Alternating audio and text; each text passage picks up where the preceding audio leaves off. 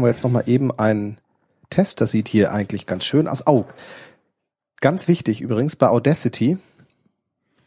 Du musst ähm, in die Infos gehen und AppNap deaktivieren. Ne? Was muss man deaktivieren? AppNap deaktivieren bei Audacity. Weil so, was ist denn das? Weil sonst, wenn das Ding im Hintergrund ist, sagt der Computer, Programm ist im Moment im Hintergrund, das können wir ja schlafen legen. Die Gefahr besteht. Ne, das ist jetzt ja mit Mavericks neu dazugekommen. Oh, scheiße. Gut. Äh, ja. Wir, wir sollten uns heute auf jeden Fall dem neuen Podcast-Equipment widmen. Haben wir noch nicht gemacht? Nee, die, die letzte, die erste Folge, die wir mit aufgenommen haben, war mit Marina. Ja. Und danach, und das müssen wir auf jeden Fall, das wäre mir sehr, sehr wichtig. Dann, das heißt, es läuft jetzt so der, der Trailer gerade rein. Mhm. Hallo Guido. Hi, äh, Felix. Mensch, du zeichnest ja schon auf, das ist ja eine Überraschung. Diesmal warst du derjenige, der Hallo gesagt hat. Ich wollte auch einmal der Erste sein, der Hallo sagt. Naja, es liegt vor allen Dingen daran, dass wir ja heute bei dir zu Hause sind. Und damit bin ich quasi Gastgeber und Ja. äh, du nur Gast und deshalb, äh, okay, aber, Kannst du mal den Hall einschalten? was ist, Ja, mach mal den Hall ein. warte, stopp, äh, mm, Ja, äh, ich, stopp. Mach den Hall. Wir wechseln gerade mal eben den Raum. Ah, wunderbar. Äh, Wir sind jetzt gerade bei Felix im Wohnzimmer. Äh, äh, Felix, äh, aus guten Gründen zeichnen wir hier in der Regel nicht auf, weil das den Zuhörer natürlich extrem äh, belastet, wenn er ständig äh, irgendwie mit diesem Hall konfrontiert Guido? ist. Ja, Felix? Komm, komm mal raus. Wir- wir Augenblick. gehen-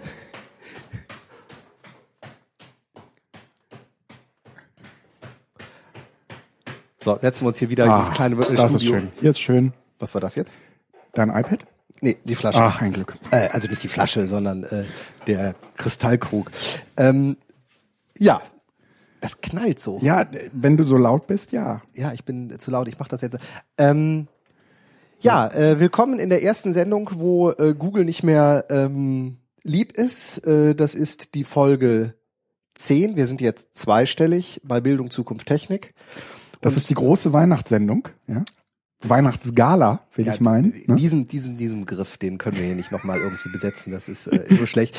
Aber ähm, ja, das ist die große Weihnachtssendung äh, ohne äh, Weihnachten und ähm, wir haben ein wenig Technik mitgebracht. Äh, wir haben äh, verschiedene Studien mitgebracht und äh, gucken mal, wie wir so die nächste Zeit rumkriegen. Und wir haben einen besonderen Gast. Nein, Quatsch. Wir haben leider heute keinen Gast. Und ich will noch mal sagen, Marina, danke, dass du da warst. Ich bin mir sicher, dass du jeden unserer Podcasts ab heute hören wirst, beziehungsweise ab letztem Mal hören wirst. Es war wahnsinnig anregend, mit dir zu sprechen. Und äh, das äh, mag kein Geheimnis sein. Äh, seit deiner Sendung werden wir wenigstens gehört. Das schauen wir dann. Aber, ja, aber ähm, also zumindest sind zumindest sind die Abozahlen deutlich hochgegangen und äh, zumindest äh, werden wir äh, bekamen wir Anfragen von äh, Internetsendestationen, die uns streamen wollten.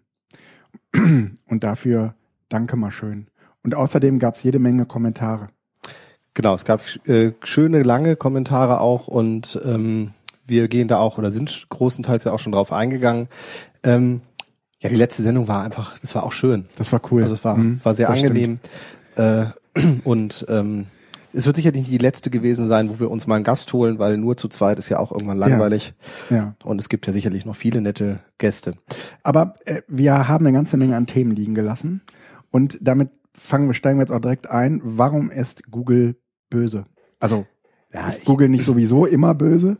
Also das ist ähm, war halt schon eine spannende äh, Sache, dass äh, jetzt bekannt gegeben worden ist, dass Google äh, Boston Dynamics gekauft hat. Boston Dynamics, das ist dieser äh, Anbieter dieser Wildcat, dieser dieses Roboters, der so auf seine sehr unangenehme Art und Weise sich fortbewegt und äh, aus oder für militärische Zwecke auch äh, erfunden worden ist.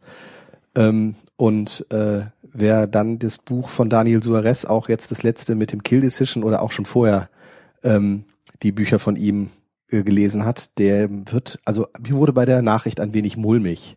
Also wenn Google mit Kannst dem du kurz sagen, worum es bei Kill Decision geht? Kill Decision ist äh, ein äh, eine Dystrophie, die Daniel Suarez malt, ähm, wo sich Roboter, äh, die als autarke Systeme programmiert worden sind, plötzlich auch selbstständig machen Ja. und äh, übereinander herfallen und gewisse menschliche Düfte und äh, Hormonfelder dann auch äh, analysieren und verfolgen können, äh, sodass die Menschheit äh, vor den Robotern selbst nicht mehr sicher ist. Und es steht eben auch kein Mensch mehr dahinter, sondern die Roboter organisieren sich quasi von selbst.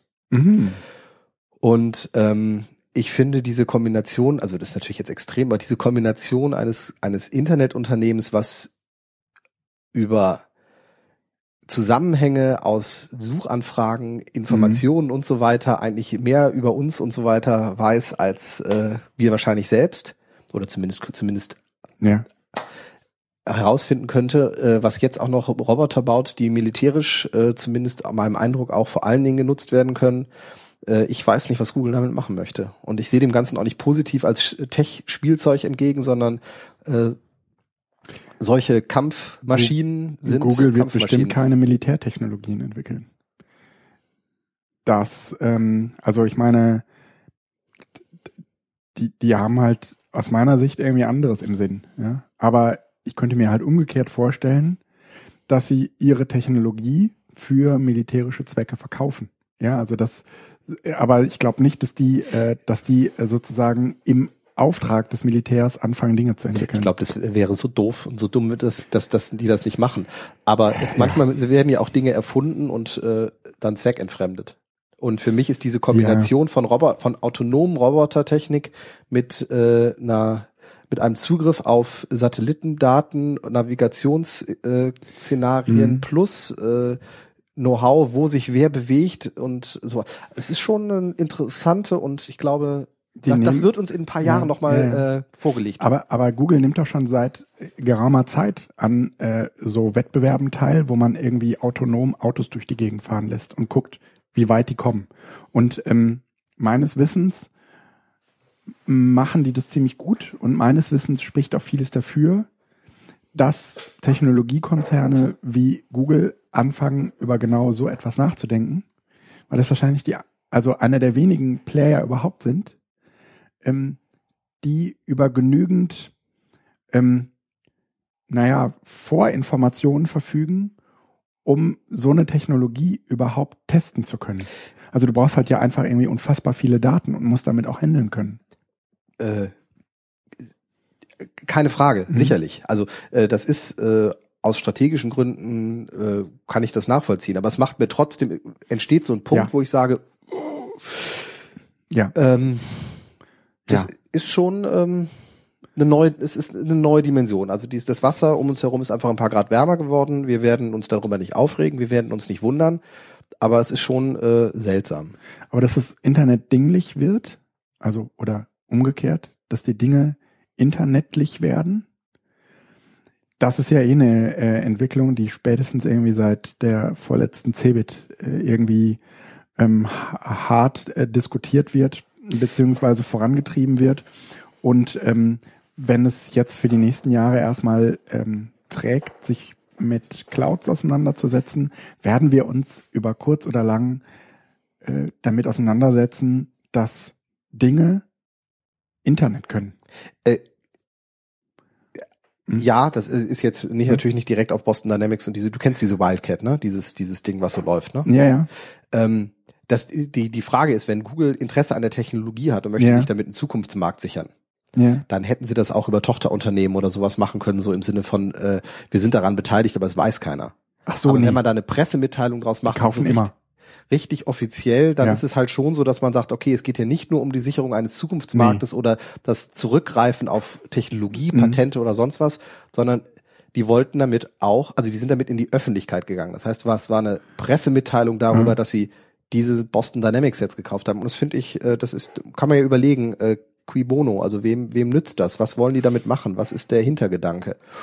Äh, Ich will das auch Ja. jetzt nicht weiter bewerten, Du- sondern einfach nur so, das ist äh, spannend. Ich bin, also in den letzten Jahren hat Google durch Zukauf solcher Unternehmen immer, sei es Motorola, äh, sei es YouTube, ja, äh, also das sind jetzt irgendwie natürlich große und bekannte Käufe, ähm, aber hat äh, Google immer ein wenig ihrer eigenen Firmenstrategie durchscheinen lassen und ich und auch Weitblick bewiesen, ja.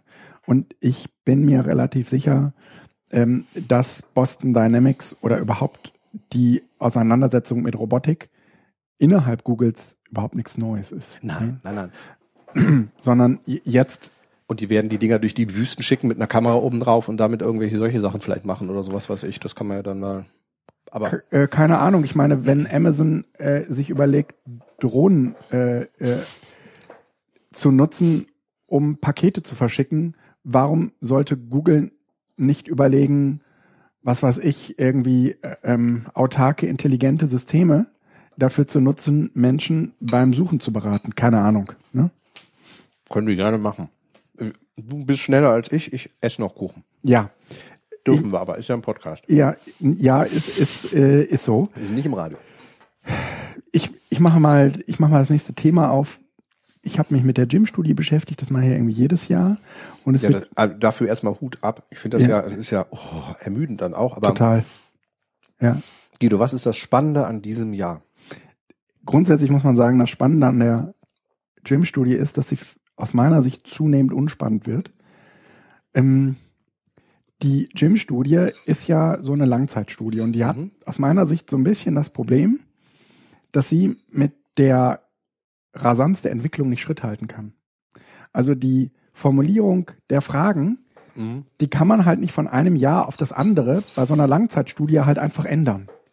Das heißt, die setzen zwar schon Schwerpunkte und äh, schauen sich ähm, äh, auch ähm, dann langzeitige Effekte an, zum Beispiel ne, die Nutzung des Internets im Vergleich zu anderen Medien und so weiter.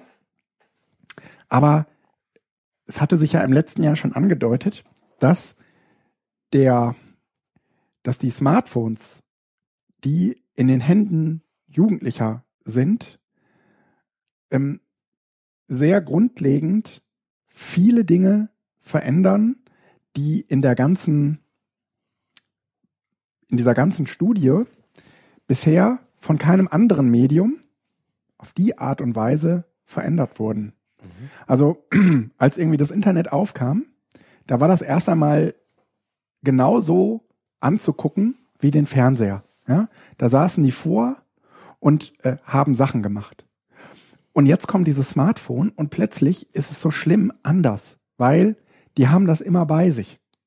Und damit führst du ja so ein bisschen. Also die Frage, wie viele Stunden nutzt du es am Tag, ist plötzlich ja, hinfällig, weil sie nicht mehr die Realität abbildet. Genau. Mhm. Und äh, auch so ein bisschen die Frage, wie man das nutzt und mit wem man es nutzt. Und die fragen ja dann auch immer danach, äh, welche anderen Nutzungszeiten ähm, sind dadurch geringer geworden. Mhm.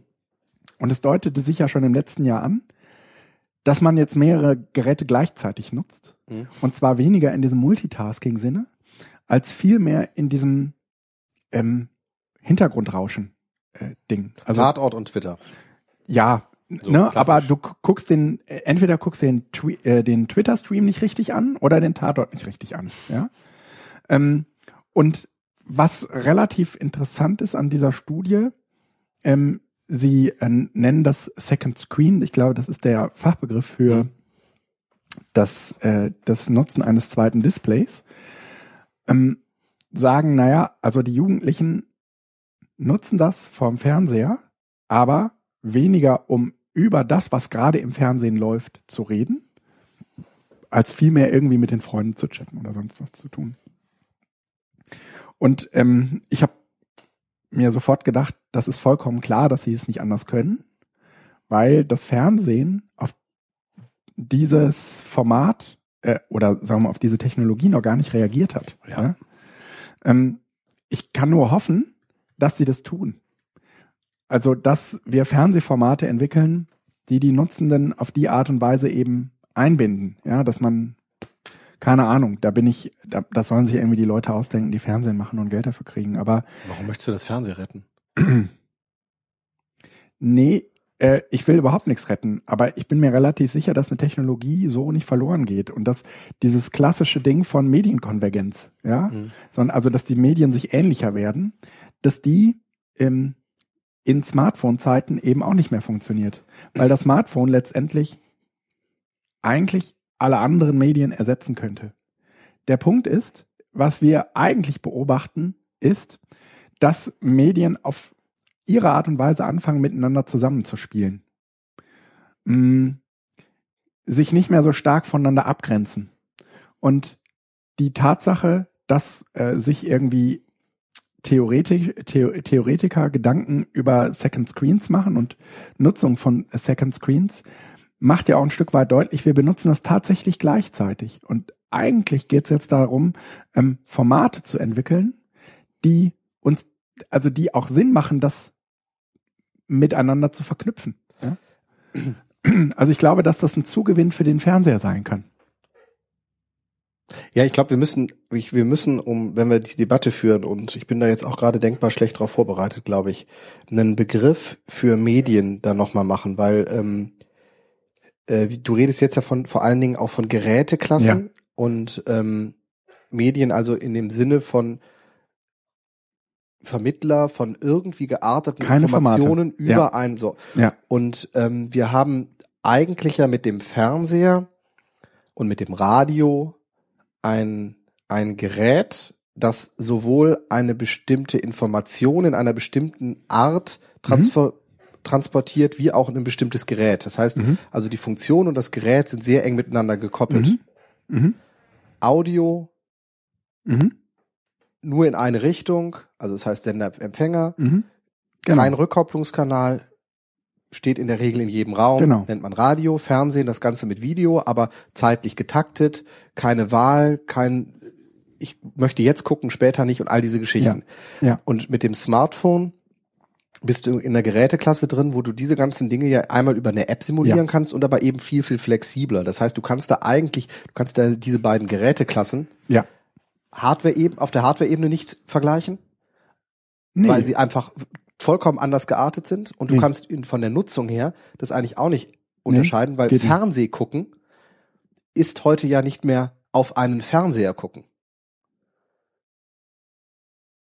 Früher war Fernsehgucken etwas, Ja, ja. wo man saß und hat auf einen Fernseher Ja. geguckt. Heute ist Fernsehgucken ja im Grunde genommen, ähm, äh, kannst du das einmal über die Apps im Livestream machen, also auch auf deinen digitalen Geräten. Was natürlich Ist- irgendwie extrem wenig Menschen machen. Ne? Also laut Studien im Vergleich zu den Leuten. Ist DVB-T auf dem Computer denn auch Fernseh gucken? Ja. Ja, aber letzten Endes guckst du nicht auf dem Fernseher, sondern auf dem Laptop, auf Ja. den das Bild gestreamt wird. Ja. Deshalb, da Ja. muss man eben aufpassen. Das, Ja. Zum Beispiel ist Arte oder die Mediatheknutzung, sei es Arte, ZDF, ARD, ist das Fernsehgucken? Im klassischen Sinne würde ich das nicht als Fernsehgucken bezeichnen, auch wenn es Inhalte sind, die auch im Fernsehen liefen, weil die Mediatheknutzung im Grunde genommen nichts anderes ist als YouTube. Genau. Das heißt, wenn du YouTube und Fernsehen gegenüberstellst, ja. ist das, das wird Na, extrem das, schwierig. Das sind, das sind die Konvergenzen, und äh, für von die kennen Fernsehgucken nicht mehr. Ja, In diesem Sinne. ja, Samstags abends 20.15 Uhr wetten das. richtig. Da- äh, Das sind die Konvergenzen, von denen ich sprach. Ich glaube aber, dass durch das Smartphone eigentlich eine andere Not, also eine, eine andere ha Handlung, ein anderer Handlungsbedarf entsteht. Ja? Nämlich nicht mehr zu sagen, wir müssen gucken, dass das eine mit dem anderen auch zu machen ist. Also die Fernsehersteller, die jetzt hingehen und sagen, hier, du kannst den Twitter-Stream auch äh, hier unten in äh, deinen Fernseher einblenden und so etwas, ja. Stark. Mhm. So, äh, sondern dass du an die Formate ran musst. Ja, also so wie wir bisher Fernsehformate gedacht haben, äh, funktionieren sie nur noch bedingt. Die Jugend, also das ist doch, äh, ich werde Jim-Studie wahrscheinlich auch festgestellt, dass die Jugend, also die Generation, ich sag's jetzt mal so unter 20, Ja, kaum noch Fernseh guckt, sondern viel, viel mehr YouTube. nee, nee. Fernsehen ist ungebrochen eines der am häufigsten genutzten. Aber auf Nee. dem absteigenden Ast. Also nee, wenn, nee. dann müsste man die Jugendlichen fragen, Nee. was sie darunter verstehen. Denn ich bin mir sicher, dass die meisten Jugendlichen mehr YouTube-Videos, YTT oder sonst Ja. was gucken, als Ja. Also was die, läuft die? Ich weiß es gar nicht. die Kids gucken, also das sind vielleicht irgendwie fünf, sechs Prozent weniger geworden, ja, aber über die letzten 15 Jahre hinweg, ja. Also wirklich nicht viel. D- Nochmal, es ist für mich die Frage, ich müsste mir die Studie jetzt auch angucken. Äh, gucken die wirklich Fernsehen Nein. Oder gucken die Videos auf dem Fernseh, auf dem TV-Gerät? Ja, das, äh, das wird in dieser Studie nie äh, korrekt erklärt, Ja, was das, das- ist. Ja, weil das was ist für mich jetzt ein Fernsehen Riesen- weil wir- gucken meint. Natürlich sitzen die vor einem großen Bildschirm. Das, äh, da, diese Zeiten gehen nicht zurück, aber was machen die? Und äh, ich glaube, dass der Anteil dieser dieser Fernsehnutzung im klassischen Sinne zu einer bestimmten Uhrzeit Ja. eine bestimmte Sendung, das machen die wenigsten. Ja. Oder nee, nein, das machen noch sehr sehr viele, aber das wird weniger. Ja. Und gerade bei den unter 20-Jährigen, er hat äh, guck dir die die Zugriffszahlen von Ja. YTT an. Ich meine, die haben acht Millionen äh, Visits auf so einem äh, äh, Video. Ja. Das- Ja. Die haben, die haben die äh, Jugendlichen zwischen 12 und 19 gefragt, äh, was, also nutzt du das Internet während des Fernseh, Fernsehschauens? Und dann haben insgesamt, ich überschlag das jetzt mal hier nur, äh, 85 Prozent aller Jugendlichen gesagt, äh, häufig bis gelegentlich oder gelegentlich bis häufig, nutze ich das Fernsehen, äh, nutze ich das Internet, während ich Fernsehen schaue. Ähm, 85 Prozent. Das ist Das ist aber so eine. Das, wow. ja, aber Moment. Was ist denn das Internet? Ist das Internet nicht das, worüber ich Fernseh gucke, eventuell? Äh, ja, Wenn ich dieses äh, Tierhome Entertain habe. ja, hm, hm. Ich glaube, das ist nicht gemeint. Aber verstehe das die Ist eine, das ist eine pure Unterstellung. Ich gehe mal davon aus, dass die gefragt werden, ob die Fernsehen gucken. Ne? Und ich sage mal so, dafür kenne ich diese Studie zu wenig, ja, Mhm. äh, äh, und kann zu wenig über das, äh, das Design sagen. Aber ich würde jetzt mal meinen, dass irgendwie unter Fernsehen gucken das gemeint ist, was der Volksmund im Moment noch darunter versteht. Mhm. Ja, und das ist so ein Gerät mit einer Fernbedienung äh, und äh, einem HDMI-Anschluss für die Xbox. Und äh, da kann ich Programme drücken und Fernsehen gucken. So das Ding. Ja, das, was wir irgendwie aus den 90ern und 2000, das, das würde ich meinen, verstehen die meisten heute noch unter Fernsehen gucken. Mhm. Ja. Und da ist es eben so, dass 85 Prozent aller Jugendlichen zwischen 12 und 19 während dieser Zeit auf einen zweiten, auf ein zweites Display gucken. Ja? Und das, das, äh, das finde ich ehrlich gesagt äh, relativ viel. Und äh, da, dagegen äh, finde ich die, die Entwicklung der Formate relativ unausgegoren. Ja? Also zu sagen, hier und danach gibt's noch einen Live-Chat, ja, oder hier ist das Twitter-Hashtag, ja, das, das ist ehrlich gesagt ein bisschen zu wenig.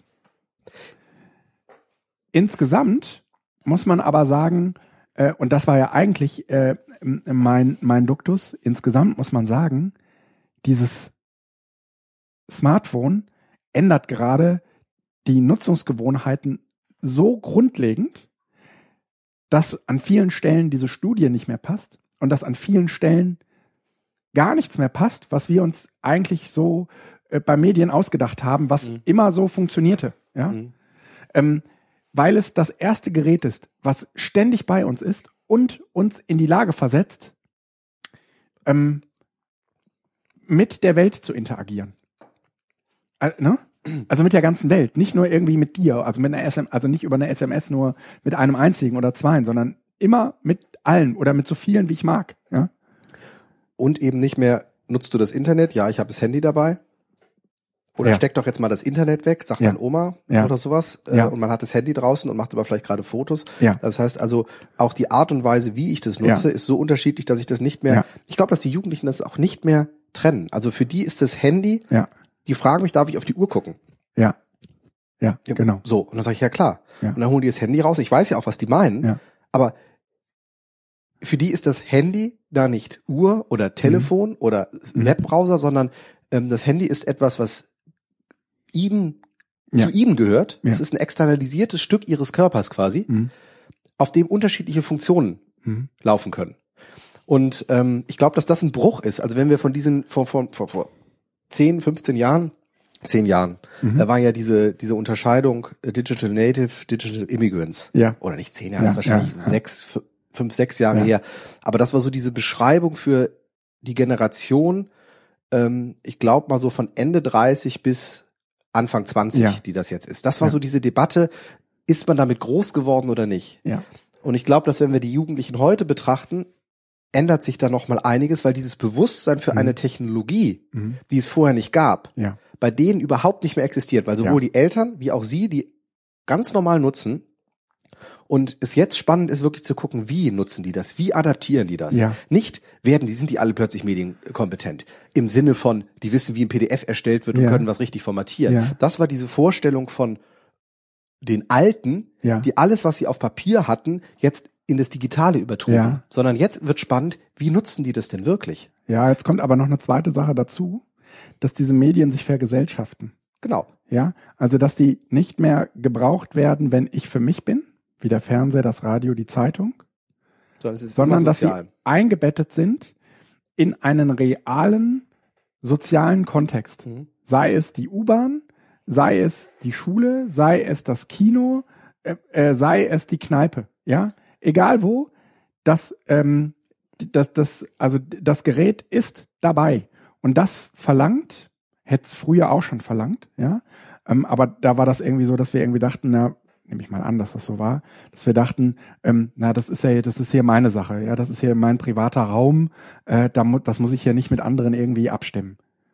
Jetzt ist es aber plötzlich so, wir nehmen bewusst wahr, dass um uns herum Leute, ja, äh, davon beeinflusst werden, äh, wenn mein Handy klingelt oder wenn irgendwas damit passiert. Und äh, ich muss viel stärker als noch früher mir heute äh, zusammen mit den anderen Gedanken darüber machen, was in was für einer Welt, die von digitalen Medien begleitet sind, will ich leben. Ja, weil es eben nicht mehr nur um mich geht. Ich kann halt nicht sagen, naja gut, äh, ich habe Skype an, mir ist das egal, wenn das hier ständig pusht und irgendjemand schreibt, wo er gerade ist. Wenn das auf meinem Handy passiert und wenn das ähm, sozusagen ständig brummt, während ich mit dir rede, dann empfinden, also dann empfinden wir das unter Umständen auch nur als komisch, ja. Mhm. Ähm, und da müssen wir, sagen wir mal, Formen für entwickeln, wie wir uns da gegenseitig auch was rückmelden können.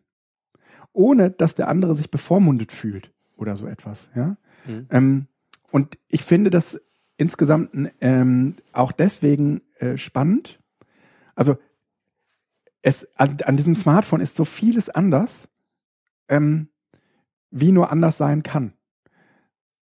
Sie stellen zum Beispiel fest, dass Mädchen plötzlich anfangen, Computer zu spielen. Mhm. Stimmt. Und zwar äh, nicht so massiv wie Jungs, aber doch, Doch. deutlich mehr. Also das ist der. Das ist fast 50-50. ja? okay, gut. Das ist bei mir jetzt Sie spielen andere Spiele, Ja. aber ähm, das war früher ein erheblicher Clash zwischen Jungs und Mädchen. Jungs, die Computer spielten und Mädchen, die Bücher gelesen haben. Mhm. Und jetzt kommt dieses Smartphone und ändert einfach mal diese Regeln. Ja? und da, das sind jetzt erstmal nur Beobachtungen oder Indizien dafür, dass mh, sozusagen die, die, der, die Transformation, die mit den Handys einhergeht, für unsere Gesellschaft nochmal deutlich krasser ausfallen wird als die Transformation, die wir äh, aus der Computerisierungszeit noch gar nicht zu Ende ausgelebt und verarbeitet haben. Ja? Mhm. Und die Mädchen, die plötzlich anfangen, Computer zu spielen, sind nur ein Beispiel davon. Ja? Ähm, ein anderes Beispiel ist, wir leben in so einer Zeit, wo wir denken, irgendwie so, Facebook, die kann nichts anhaben. Nee. Das, Und das, das fand jetzt- ich eines der spannenden Geschichten. Und jetzt kommt, jetzt stellen Sie plötzlich fest, die App, die am häufigsten auf Smartphones installiert wird, ist WhatsApp. Und zwar als aller, aller, aller, aller, allererstes. Und das spielt, genau, und das spielt zusammen mit der Beobachtung, die man schon in der letzten Gym-Studie machte. Die Jugendlichen zwischen 12 und 19 nutzen das, nutzen Facebook eigentlich vor allen Dingen, um sich Chatten. Nachrichten zu schreiben. Die benutzen die Pinwände gar nicht oder irgendwas öffentlich da reinzusetzen. In, in, also 80 Prozent ihrer Und selbst die Facebook Kommunikation auf den Pinwänden ist meistens eine hab dich lieb, hab dich Ja. lieb, hab dich lieb, hab dich lieb, hab dich lieb. Ja. Das heißt, das ist eigentlich eine öffentliche Kommunikation, die aus Versehen öffentlich war, aber Ja. eigentlich privat gedacht ist. Ja, ja, ja. ja. ja. Und, und, und jetzt kommt, jetzt kommt irgendwie dieses WhatsApp Und ich bin mir ziemlich sicher, also da kann eigentlich der Facebook Messenger überhaupt nicht gegen anstinken. Mhm. Das ist da echt irgendwie äh, langweiliger und schlecht programmierter Fu ja, gegen diese Echtzeitkommunikation, die wir äh, bei WhatsApp erleben. Also WhatsApp, ja, ja, okay. Und ich bin mir relativ sicher, äh, wenn Facebook da nicht nachzieht, dann äh, wird denen zumindest die ähm, die, Jugend, also die Gruppe der Jugendlichen zwischen 12 und 19 äh, über kurz oder lang abhanden kommen. Ähm, sicher, wobei ich glaube, dass sie schon nachgezogen haben, nur das bringt halt nichts mehr.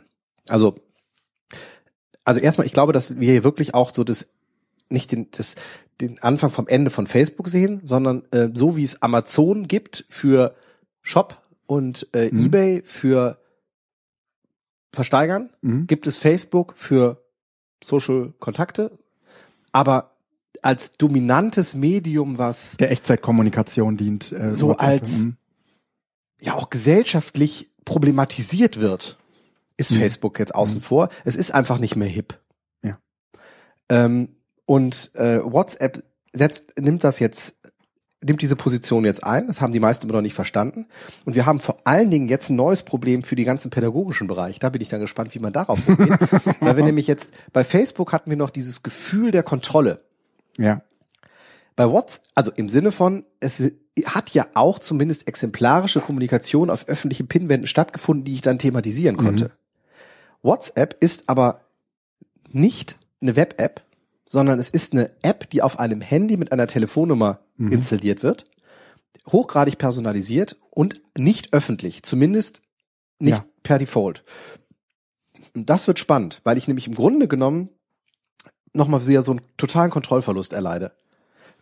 Facebook konnte ich thematisieren.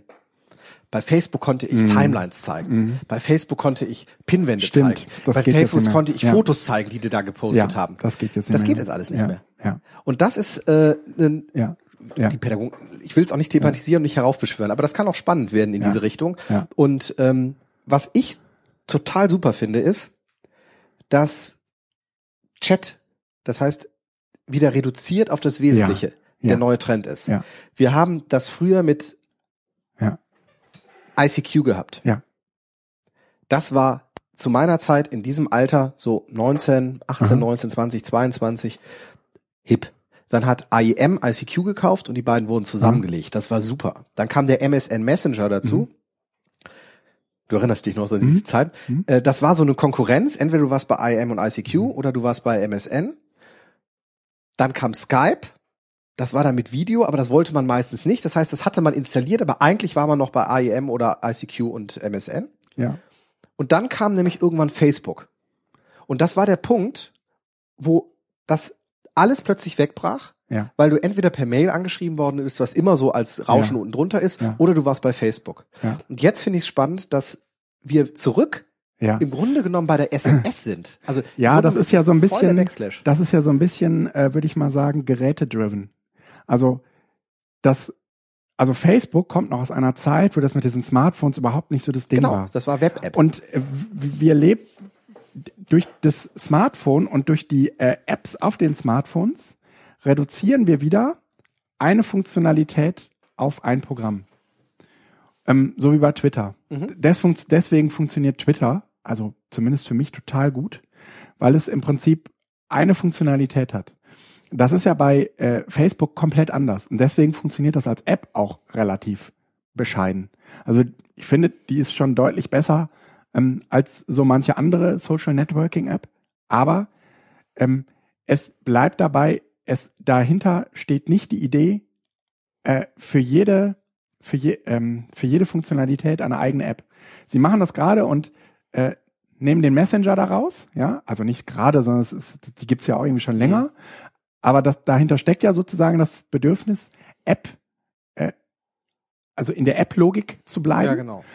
Aber ähm, dahinter steht eben auch, naja, da entgeht dir ja vielleicht was, ja, weil du kannst die Pinwände nicht sehen und du kriegst ja nur die Nachrichten angezeigt, ja. Aber das Netzwerk ist ja eigentlich größer. Bei WhatsApp ist es anders, bei Twitter ist das auch anders. Und äh, ich bin mir relativ sicher, dass eine Reduktion von Diensten auf eine einzige Funktionalität, aber die eben auch richtig und gut zu machen, äh, über kurz oder lang auch äh, insgesamt zu einer Simplifizierung von äh, äh, Computerprogrammen äh, führen wird. Das, also ich erlebe das, also deswegen glaube, funktionieren hat, ja Apps auch total ja, gut. aber ich glaube, ne? das hat Facebook nicht verstanden. Also das ist ja auch von dir nur eine These. Nur eine These. Die haben sich Instagram ja. geholt. Ja, ja. Ja. Und was haben sie gemacht? Als Na. erstes mal Videos eingeführt, weil sie mit Wine kon konkurrieren wollten. Ja. Ich glaube, also erstens nutzen es weniger, aber ich glaube, das ist ein Fehler, den die immer und immer wieder machen, dass sie versuchen, das Ganze irgendwo so noch mehr zusammen und auch irgendwie dieses Drittanbieter-Ding, ja, mhm. also sich irgendwie noch ein Spiel zu zertifizieren, um das dann, um dann sozusagen die Ergebnisse des äh, des Spiels in äh, Facebook zu kommunizieren, das ist alles irgendwie alles irgendwie fu. Ich kann mir nicht vorstellen, dass das über kurz oder lang trägt, aber wir bleiben gespannt. Ich, äh, wir kommen noch mal zum Anfang zurück. Diese Gym-Studie hat gezeigt, dass diese Smartphones nicht nur eine neue Geräteklasse sind, mhm. äh, sondern dass sie das Zeug haben, eine ganze Gesellschaft umzukrempeln. Und da bekommt es dann letztendlich ja auch irgendwie eine Bedeutung und einen Stellenwert für unser Thema, nämlich Bildung. Und ich bin mir relativ sicher, dass Schulen sich zunehmend, äh, wie soll ich sagen, sich, also sich zunehmend unglaubwürdig machen wenn sie die Geräte verbieten. Ja, aber äh, ich meine, diskussionsmäßig sind wir doch darüber hinaus. Auch, wir beide schon. Ja, aber das ist ja nur eine Frage der Zeit. Also ich glaube, dass ähm, wenn man einen Pädagogen im Einzelgespräch fragt, keiner negieren würde, dass das so ist. Gut, aber wir haben keine Idee, und, und das ist ja das Spannende, ja, wir haben im Moment keine Idee, äh, was dann mit der Bildung passiert. Aber Weil ist weder eine pädagogische noch eine bildungspolitische, das ist eine rein rechtliche Frage, warum das im Moment verboten wird. Es geht da nicht um Ideen für Pädagogik. Naja, Denn selbst wenn man pädagogische Ideen hätte, ist immer noch die Frage des, der, der Verantwortung für das, was die Schüler auf diesen Geräten in der Schule machen. Nein, das, das, also es ist doch auch eine Frage, äh, wie willst du Klausuren äh, machen zukünftig? Ja? Wenn äh, die davon abhängig sind, ob du etwas kannst oder nicht, also wo dein eigenes Wissen abgefragt wird. Äh, wenn ich äh, Handys im Unterricht erlaube, wird das über kurz oder lang ja. ein großes Problem. Also wir stoßen an vielen, vielen Stellen an Grenzen, wenn das Smartphone in Bildungszusammenhängen oder sagen wir mal ganz konkret in Schule so selbstständig, so, so selbstverständlich wird, wie es im Alltag schon ist. Ja, ja weil wir als Schule verpeilt haben, zu verstehen, was das Internet ist. Und nicht das als Riesenchance für das, was wir eigentlich mal vorhatten, ja. sehen, sondern als Gefahr. Ja. Ja, ja das äh, waren so die Erkenntnisse der DIM-Studie. Soll ich weitermachen? Ja, du hast äh, was aufgeschrieben, ähm, von dem ich im Moment, äh, das finde ich sehr, sehr spannend. Ist so eine ältere Folge, oder? Ist eine ältere Folge, genau, von Soziopod, die Folge 29. Es ging um We Don't Need No Education. Und ich habe mir diese Folge angehört, weil es eben um Bildung ging.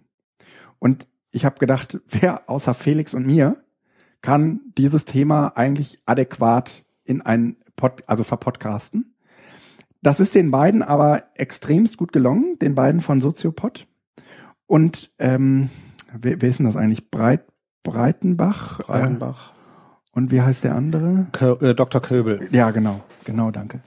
Ähm, und es gibt in diesem Soziopod eine äh, spannende Stelle.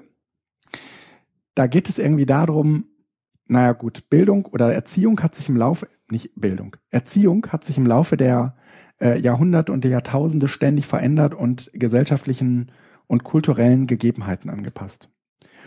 Aber gibt es äh, Mechanismen, oder Faktoren, die über die Jahrtausende immer die gleichen geblieben sind.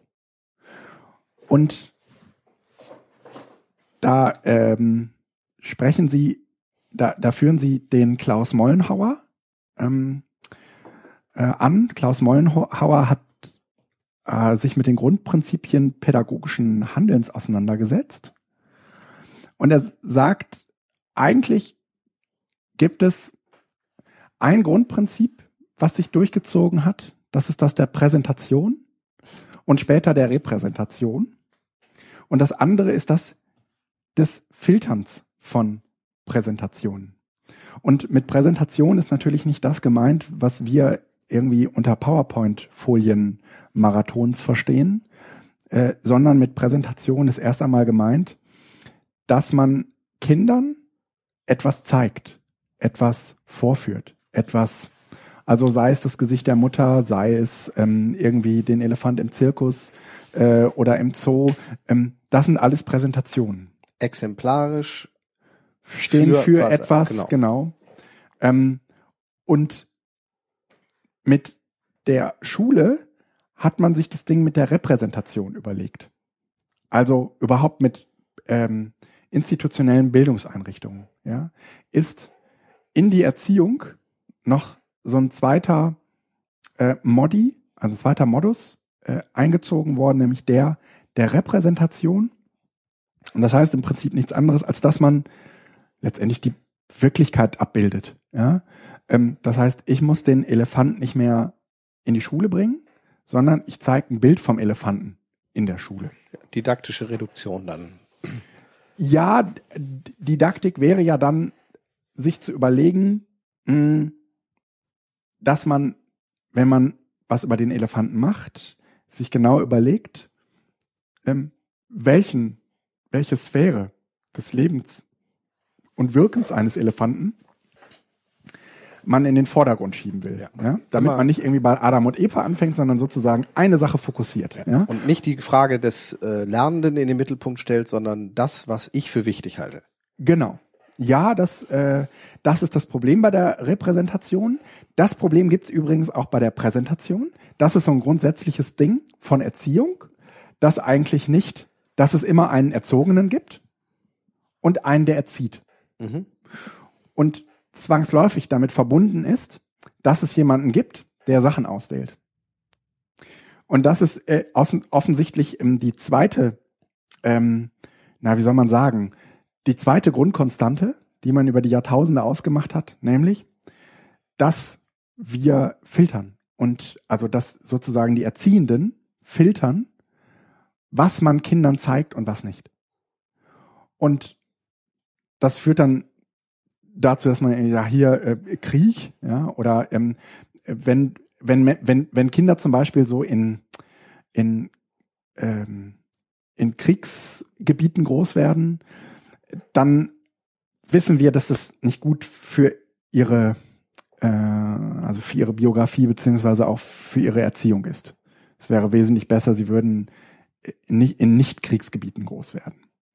Und ähm, wir haben neben diesem, neben diesen Filtern also die Aufgabe, ähm, immer genau zu überlegen als Erziehende, was ist für Kinder gut und was ist nicht so gut. Und das wiederum, das sind Dinge, die sind kulturell stark geprägt, die sind gesellschaftlich stark geprägt und äh, haben dann erst einmal nichts damit zu tun, dass man so mh, mm, so eindeutige und über die Jahrtausende konstante Faktoren ausmachen könnte. Aber diese beiden Dinge, die ich gerade eben nannte, die sind auf jeden Fall solche. Und äh, ich hänge mich jetzt mal nur an diesem Ding Präsentation, Repräsentation auf. Da fand ich das relativ interessant, dass in Zeiten des Internets, ja. Die Repräsentation eigentlich wegfällt. Genau. Beziehungsweise die fällt nicht ganz weg, aber sie wird auf nur ein anderes Level gehoben weil das Internet ja oft immer repräsentativ ist. Ja. Aber in einer Art, die der klassischen Repräsentation im Sinne ja. von hier ist ein Bildchen, das steht für den Elefanten eben nicht mehr ja. Entspricht. Genau. Das heißt, das Internet mh. macht Repräsentation ohne didaktische Reduktion. Genau.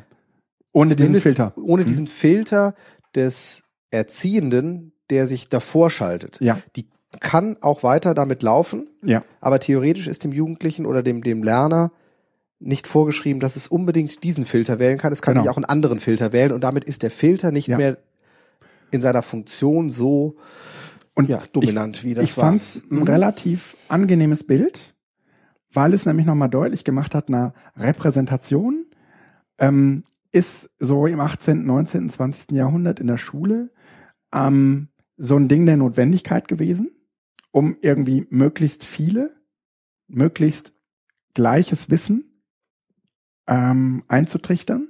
Ja, überhaupt. Also das muss jetzt, das, das klingt Ja. jetzt so möglichst gleiches Wissen aus der äh, Na, dieses gleich, also möglichst kulturhistorisch gleich, ja. betrachtet muss man das differenzieren. Ja. Äh, aus der heutigen Sa äh, Sicht klingt das negativ, weil ja. wir die Betonung auf gleiches Wissen legen. Äh, in der Zeit damals, wo äh, Bücher zwar verbreitet, aber lang nicht so billig waren wie heute, heißt möglichst gleiches Wissen halt auch Egalität, um am politischen Prozess äh, zu partizipieren. Alle haben die gleichen Ausgangsvoraussetzungen. So, und das heißt, ja. im ganz positiven Sinne ist das, was in Schule mal entstanden Ja. ist, auf dem wir uns heute noch fußen, in der damaligen Zeit Ja. etwas, was sinnvoll war. Ja. Zentren zu schaffen, in denen Wissen kumuliert wird Ja. und das weitergegeben werden kann, weil die Eltern zu Hause, weil sie ökonomisch nicht in der Lage waren, sich eine Bibliothek zu kaufen, eben die Kinder dahin schicken Ja. konnten, dass dort das Wissen weitergegeben wird, was jetzt für eine aufkommende Wissenschaftsgesellschaft Ja. gebraucht wird. Ja. Und selbst der Arbeiter hat ja gelesen. Ja. Also das war ja eine, eine Lesegesellschaft, die wir damals hatten, ohne Fernseher. Was Ja. sollte man sonst auch machen, außer lesen? Ähm, und naja, und jetzt ist es halt so, ist es neu und jetzt müssen wir neu denken. dass der Elefant zwar immer noch nicht in der Schule ist, und auch wenn ich mir ein YouTube-Video von ihm angucke, äh, ist der nicht da und es bleibt eine Repräsentation. Aber jetzt kommen wir nochmal zurück auf dieses Smartphone-Ding. Es ist ja eigentlich irgendwie mein großes Thema. Dieses, dass mobiles Lernen eben nicht heißt, dass man mit, mit mögliche, also dass man mit Geräten lernt, die mobil sind, aber wir trotzdem im Klassenraum bleiben. Also dass sozusagen wir mit mobilem Lernen eigentlich eine Geräteklasse meinen, mit der wir lernen. Und weniger, dass das Lernen mobil und, sagen wir mal, nicht festgelegt auf einen Raum bleibt. Das ist, das wäre aber eher so mein Gedanken, äh, also meine gedankliche Assoziation mit mobilem Lernen. Ja? Mhm. Das Lernen eben jetzt explizit nicht mehr im Klassenraum, sondern wo auch immer stattfindet. Was eben möglich ist, weil wir Smartphones haben.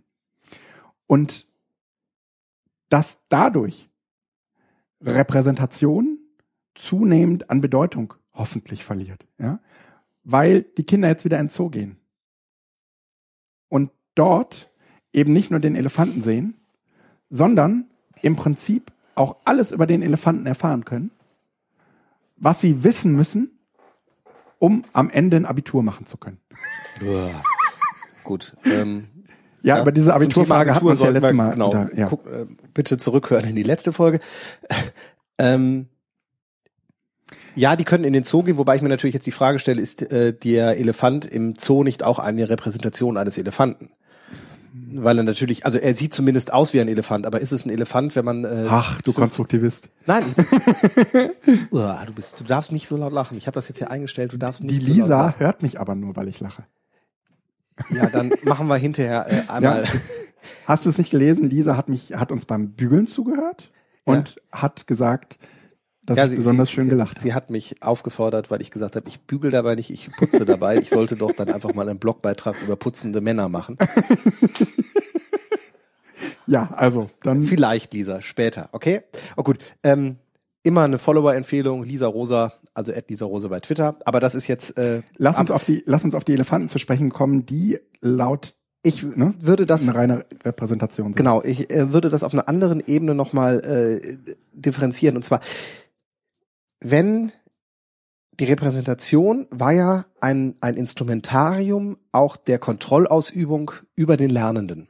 Ja, Also aus meiner Lehrerperspektive oder aus der schulsystemischen Perspektive war ja im Grunde genommen dann auch, je nachdem welches Bild ich reingetragen habe, konnte ich damit auch schon den kompletten Unterrichtsverlauf Ja, ja, kontrollieren ja, ja. ähm, weil es halt wahr. die einzig zur Verfügung stehende Information und mit meiner mit meinem Filter auch äh, eine Interpretation schon bedacht hat. Ja. Ich kann einen kleinen süßen Baby-Elefanten nehmen, ich kann einen bösen Elefanten nehmen, ich kann den von Hannibal nehmen. Das heißt, damit bewirke ich ja schon auch eine, eine Richtung Mhm. in diese ganze Ent Fragestellung, die die Schüler sich dann stellen geben.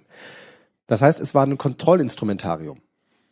die Repräsentation. Die ja. Repräsentation oder ich leg da immer die Didaktik jetzt eher davor, aber Ja. die Repräsentation, das heißt das Bild, was ich da zeige, war, hatte durch meinen Filter eine gewisse Kontrolle an, aus Mangel an Alternativen. Ja, Und in dem Moment, wo ich jetzt das Internet habe, selbst wenn das alles auch nur didaktisch reduzierte Repräsentationsschnipsel sind, Mhm. so bewirkt es aber für den Prozess des Lernens oder Mhm. im Unterricht, wenn wir den klassischerweise sehen, eine Aufspaltung von so vielen Perspektiven Ja. wie wenn du das jetzt eben sagst, konstruktivistisch, ja selbst der äh, Elefant in der Wüste, äh, nicht in der Wüste, in Ja. der Savanne, ist ja wieder nur eine eine, Ein- eine neuronale Störung, eine neuronale Reizung in meinem Gehirn. Das heißt, auch das ist ja nur eine Repräsentation. Ja. Und was, was wichtig ist, dass ich plötzlich bei den, von den, von den 25, 28 Kindern, die ich da habe, Mhm. bei dem Internet theoretisch also auch mindestens 28 Perspektiven auf den Elefanten habe, Mhm. die zwar immer nur aus Repräsentationsmaterial entstehen, die aber die Vielfalt Ja. zeigen Wohl und mir damit die Kontrollmöglichkeit geben, Ja. die ich als Lehrer bisher hatte, die Interpretation und auch den Lernerfolg, den ich hinterher abfrage, Mhm. in eine bestimmte Richtung zu dreh, äh, Ja. drängen. Ja. Das heißt, das ist eigentlich das, äh, die Herausforderung für Schule, dass in dem Moment, wo ich das öffne, Ja. die Repräsentation wegfällt, okay, Aha. nicht wegfällt, aber sich vervielfältigt und Ja. damit ihrem eigentlichen Kriterium, worum ich das als Lehrer nutze, nämlich um hinterher was abzufragen, Ja. das brauche ist das andere Problem. Prüfe, ich brauche andere Prüfungsfragen. Ja. Joran hat dazu Ich mal äh, ein Edu, auf dem Edu-Camp ein- eine Session gemacht, ja, ne, dass wir andere Fragen irgendwie, was könnten das sein, ne, in der, im Unterricht bräuchten. Ne? Also, Oder überhaupt, oder wie auch immer, das ist ja noch die, die, die Diskussion, die wir seit Jahren führen. Ähm, welchen Kanon brauchen wir? Welchen Mhm. brauch, brauchen wir überhaupt einen Kanon? Äh, wie fragen wir? ich fand das auf jeden Fall äh, eine sehr interessante Beobachtung, mit der ich mich bisher so nicht weiter auseinandergesetzt habe. Soll ich einfach weitermachen mit den Themen? Ja, ich finde nur zumindest der Hinweis noch Ja. sei gestattet, weil äh, die Aphelia hat ja genau dazu auch im letzten Mal gesagt, warum, warum lässt man nicht viel mehr die Psychologen da dran? Ja. Ganze kritisch zu sehen, aber das, auch das wäre eine Perspektive, die jetzt zumindest bei der Prüfungsfrage sein Mhm. kann. Ähm, vielleicht gibt es ja intelligentere Messmethoden, die so differenziert sind, dass die Aussagekraft wieder gegen Null geht, aber ich habe zumindest am Ende ein Ergebnis, Mhm. wo ich sagen kann, jetzt hier hast du mal bis jetzt Ja. 25 Punkte, was auch immer das heißt, aber du Mhm. hast Punkte gesammelt. Das ist ja manchmal wichtig, damit man sich vergleichen Ja. kann und sowas. Ja. Darf halt keinem wehtun, das ist wichtig. Ja, ähm, Das EduCamp 2014 wo wir die Diskussion dann fortführen werden, aber es gibt Neuigkeiten. Hattingen stattfinden. So viel ist sicher. Es gab ja ein beschleunigtes Verfahren, was daran lag, dass man das, also das, also Disclaimer, ich stehe letztendlich für das äh, EduCamp in Hattingen ein. Äh, ich arbeite dort in dem Bildungshaus, das ungefähr Platz für 170 Menschen haben hat, haben wird.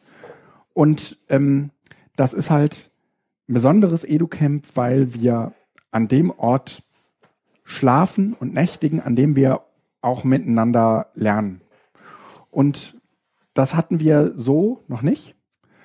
Dazu kommt, dass dieses äh, Tagungszentrum da in Hattingen zwar am Arsch der Welt liegt, aber wenn man einmal da ist, dann äh, gibt es nichts Schöneres. Also das ist halt, also da gibt's halt irgendwie die Kletterwand und es gibt das Schwimmbad und das, also das, da gibt's halt einfach irgendwie viel, was man machen kann, ohne äh, alles immer so in Sessions zu denken. Also natürlich machen wir Sessions, ja, äh, aber es gäbe andere Orte und Formen, um miteinander ins Nachdenken zu kommen. Also mehr den Camp-Charakter wirklich mit Zelten auf einem also den Camp-Charakter jetzt Ja, lasse ich das ja, noch eben daran ja. äh, äh, auferstehen lassen im Sinne von wir verbringen zwei Tage, Ja. zweieinhalb Tage Mhm. äh, in der Walachei, Mhm. weil man kann auch nicht zu Fuß irgendwo hingehen Nee, das geht nicht. ähm, und gucken, was wir erleben können. Genau. Das äh, wird spannend. Ja. Ähm, ich war jetzt ja schon ein paar Mal da. ja. Äh, bin mit auch dann im Orga-Team. Es wird Ja. also extrem spannend. Äh, wir Ja. werden euch auch dann hier sicherlich gelegentlich auf dem Laufenden halten. Das denke ich. Ähm, wird das Internet geklärt? Das wird mich jetzt Ja. persönlich interessieren. Ja. Hervorragend. Gut, also wir, wir arbeiten gerade an einer 10 Mbit äh, Leitung, an so einer Company Connect Leitung. Mhm. Das sind so äh, Company Connect Leitungen sind Telekom Leitungen, die für priorisiert sind dann dafür. für die Geschäftswelt bereitgestellt Mhm. werden. Also das sind irgendwie nicht diese 0815 DSL äh, Home Anschlüsse, äh, sondern die sind erstens synchron und zweitens eben auch äh, priorisiert. Und so eine Leitung äh, soll bis Herbst da sein. Das ist wichtig, weil alle, die in Hattingen waren, kennen ja dieses Problem, dass äh, Ja. UMTS irgendwann weg ist. Genau. Irgendwann ist nur noch Edge da Ja. und auch das wird schwach und am Ende Mit, hat man. nur mit Telekom kann man überhaupt Genau. noch äh, Edge empfangen. aber da werden wir dann äh, auf jeden Fall Ja. was da haben. Das ist ja, schon mal wichtig. Ja, ja. Äh, thematisch äh, gibt es aber noch nichts. Wir fangen jetzt erst äh, langsam an. Oder Genau. hat sich schon was rauskristallisiert? Nee, noch nicht. Nee, nee. Wir- Ich, wir müssen halt jetzt mal ein erstes Treffen in Hattingen organisieren, Mhm. mal alle Leute zusammenbringen. Die meisten kennen sich untereinander, die meisten, die im Orga-Team sind, haben auch schon mehrere Educamps äh, selbst erlebt, beziehungsweise die, ähm, also 80 Prozent haben auch schon mal selbst eins mitorganisiert. Ähm, das ist ja jetzt auch nicht mein erstes Educamp, was ich organisiere. Ich habe ja auch schon irgendwie in Köln geholfen, das ähm, mit zu organisieren. Und jetzt dadurch, dass es halt ähm, in Hatting äh, auf diesen Ort fokussiert ist, ähm, wird es natürlich kein Hattinger Camp, so wie das ein Kölner Camp oder ein Mhm. Bremer Camp war, sondern äh, eigentlich ist es ein Camp, wo wir äh, sagen, ähm, wir stellen ein bundesweites, bundesweit aufgestelltes äh, Kernteam zusammen. Mhm. Ne, und dazu äh, äh, gehörst du, da gehört irgendwie Jöran zu, ähm, dazu gehört, dazu gehört der, ähm, der Ralfa, dazu ähm, gehört die äh, Jana äh, Hochberg. Ähm, wir werden äh, tatkräftig unterstützt vom äh, Educamp-Vorstand und es ist ja einiges an der Kritik, an der immer wieder angebrachten Kritik dran, dass auf diesen Educamps eigentlich nicht wirklich was Neues passiert. Das ist ja nicht gesagt, wenn man zweieinhalb Tage in so einem Setting aufeinander hängt, dass dann was Neues passiert. Aber ich glaube, dass zumindest die Wahrnehmung eine ganz andere sein wird. Und ich glaube auch, dass die Formate, in denen wir uns, ähm, in, in denen wir uns verlustigen können, auch ganz andere sind. Also ich kann ja das jetzt mal aus meinen Beobachtungen aus Hattingen, wenn ich da war, ähm, berichten, ähm, aber auch aus den Beobachtungen von den bisherigen Edu-Camps. Also es ist ja nicht ganz unrelevant, wo man wohnt. Ja. Man ging also dann abends nach Hause. In der Regel ist, hat man sich dann auch aufs Hotelzimmer zurückgezogen. Ähm,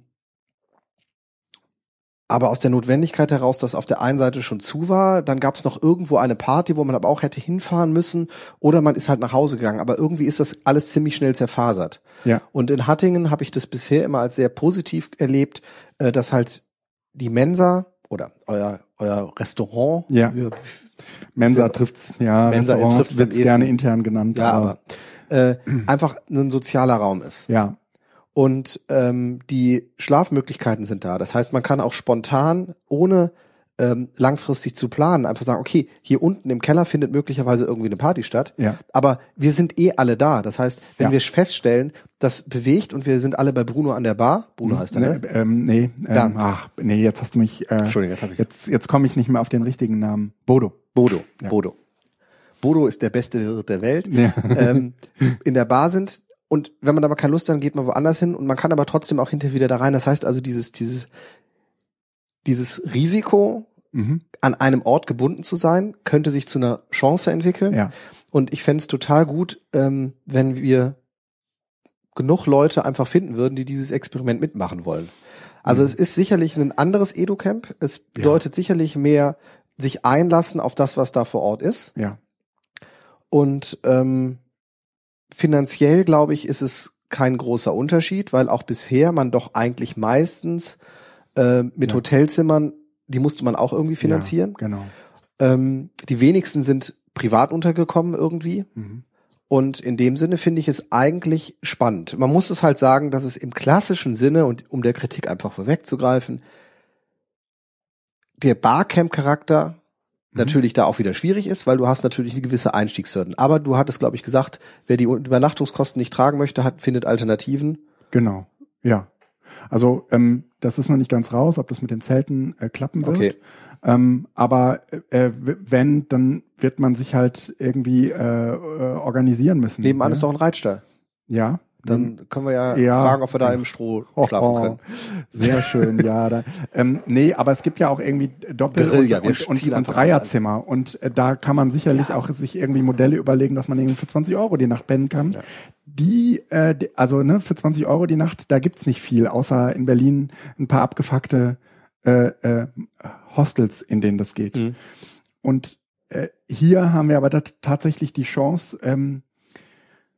ja, äh, zusammen zu wohnen. Und ich bin ja ein großer Freund von, dass die, ähm, dass der, dass der Ort, an dem wir lernen, eben auch, dass der sehr stark verändert, wie wir lernen und sehr stark prägt, wie wir lernen. Und ich bin mir relativ sicher, dass so ein Ort, wo man, also wie jetzt der in Hattingen, auf eine, auf seine eigene Art und Weise, ich hoffe sehr begünstigend, ja, auf das Gesamtklima sich, sich auswirken wird. Ne? Aber was wir machen könnten, wäre doch vielleicht auch mal so eine Bastel-Workshop zu machen. Irgendwie, dass man, dass man sich vorher so ein bisschen koordiniert. ja, Ich hätte ja, ich habe ja irgendwie immer noch Lust, mir irgendwann mal so einen Quadrocopter zu holen und damit ein bisschen rumzuspielen oder sowas. Vielleicht kann man ja auf dem Edu-Camp da mal mit ein paar Leuten sich dann hinsetzen und auf den Wiesen drumherum Ja. äh, irgendwie nette Sachen machen. Ja. Fernab von ja. Relevanz für Schule, sondern Ja. einfach, weil es Spaß macht. Ja, ja, ja, genau, sowas geht. Ne? Also ähm, wir, also ich, ich will jetzt irgendwie im Laufe des nächsten Jahres diese Drohne anschaffen, von der ich irgendwie schon ganz lange erzähle. Und mittlerweile ist es so äh, eigentlich äh, Also diese Air, Air Drone, Ja. das meine ich mit Quadrocopter. diese, diesen, so. diesen, dieser AR-Drone, ja. Genau. Aber vielleicht soll ich es Quadrocopter und nicht Drohne nennen, weil wenn man es Drohne nennt, dann zu gefährlich, wofür brauchen wir denn eine Drohne? Genau. Ne? Willst du Menschen abschießen? Ne? Oder und, und Drohnen haben, haben also entweder haben immer ein Bedrohungsszenario. Also wenn man heute Drohne sagt, also nicht heute, aber das ist irgendwie geprägt von den Medienberichterstattungen der letzten vier, fünf Monate, dann haben wir entweder den Nachbarn äh, aus ähm, auskundschaften oder aber man hat vor, Menschen in Mali umzulegen. Ne? Ähm, und das ist total lustig. Wenn ich, wenn du jemanden fragen würdest, der ähm, die letzten vier Jahre kein Fernsehen und kein Radio gehört hat, Ja, und du sprichst ihn auf eine Drohne an, ja. dann ist das für ihn eine männliche Biene. Also das ist total lustig, was wir da äh, begrifflich. Also das ist ein super Beispiel für eine vollkommene Neudefinition eines Begriffes, Ja. der früher absolut unverfänglich war. Drohnen waren Ja. Dinge, die hat keiner gebraucht. Die waren reine Arbeiterbienen, Ja. die ich weiß nicht, ich brauche, brauchen die die überhaupt zum Befruchten? Ja. Und das, weiß- ja, und das, nee, die, Ich glaube nicht. Das macht nee. doch wahrscheinlich, aber einmal Nee, wahrscheinlich. die Bienenkönigin ist nur fürs Befruchten zuständig. die, die Bienenkönigin legt die Eier. Die befruchtet sich doch nicht selbst. Dann braucht die wahrscheinlich die Drohnen einmal dafür irgendwie so. Siehst so. du, ich habe damals mit den Bienchen nicht aufgepasst. Aber es hat geklappt. Mehrmals. so, das zum EduCamp. Ne? Dann, neues Thema. Tools. Äh, Ja, wir, wir probieren hier gerade was Neues. Ich finde, das hat was. Ja, also so, ich äh, äh, auch wieder ein kurzer Disclaimer. Äh, letzte Woche war ein Workshop von PB21 und da äh, habe ich äh, Tim, Tim Prittlaff mal wieder getroffen. Und äh, Tim hat gesagt, naja, man bräuchte eigentlich für sowas, also nee, Evernote bräuchte eigentlich sowas wie ein Outliner.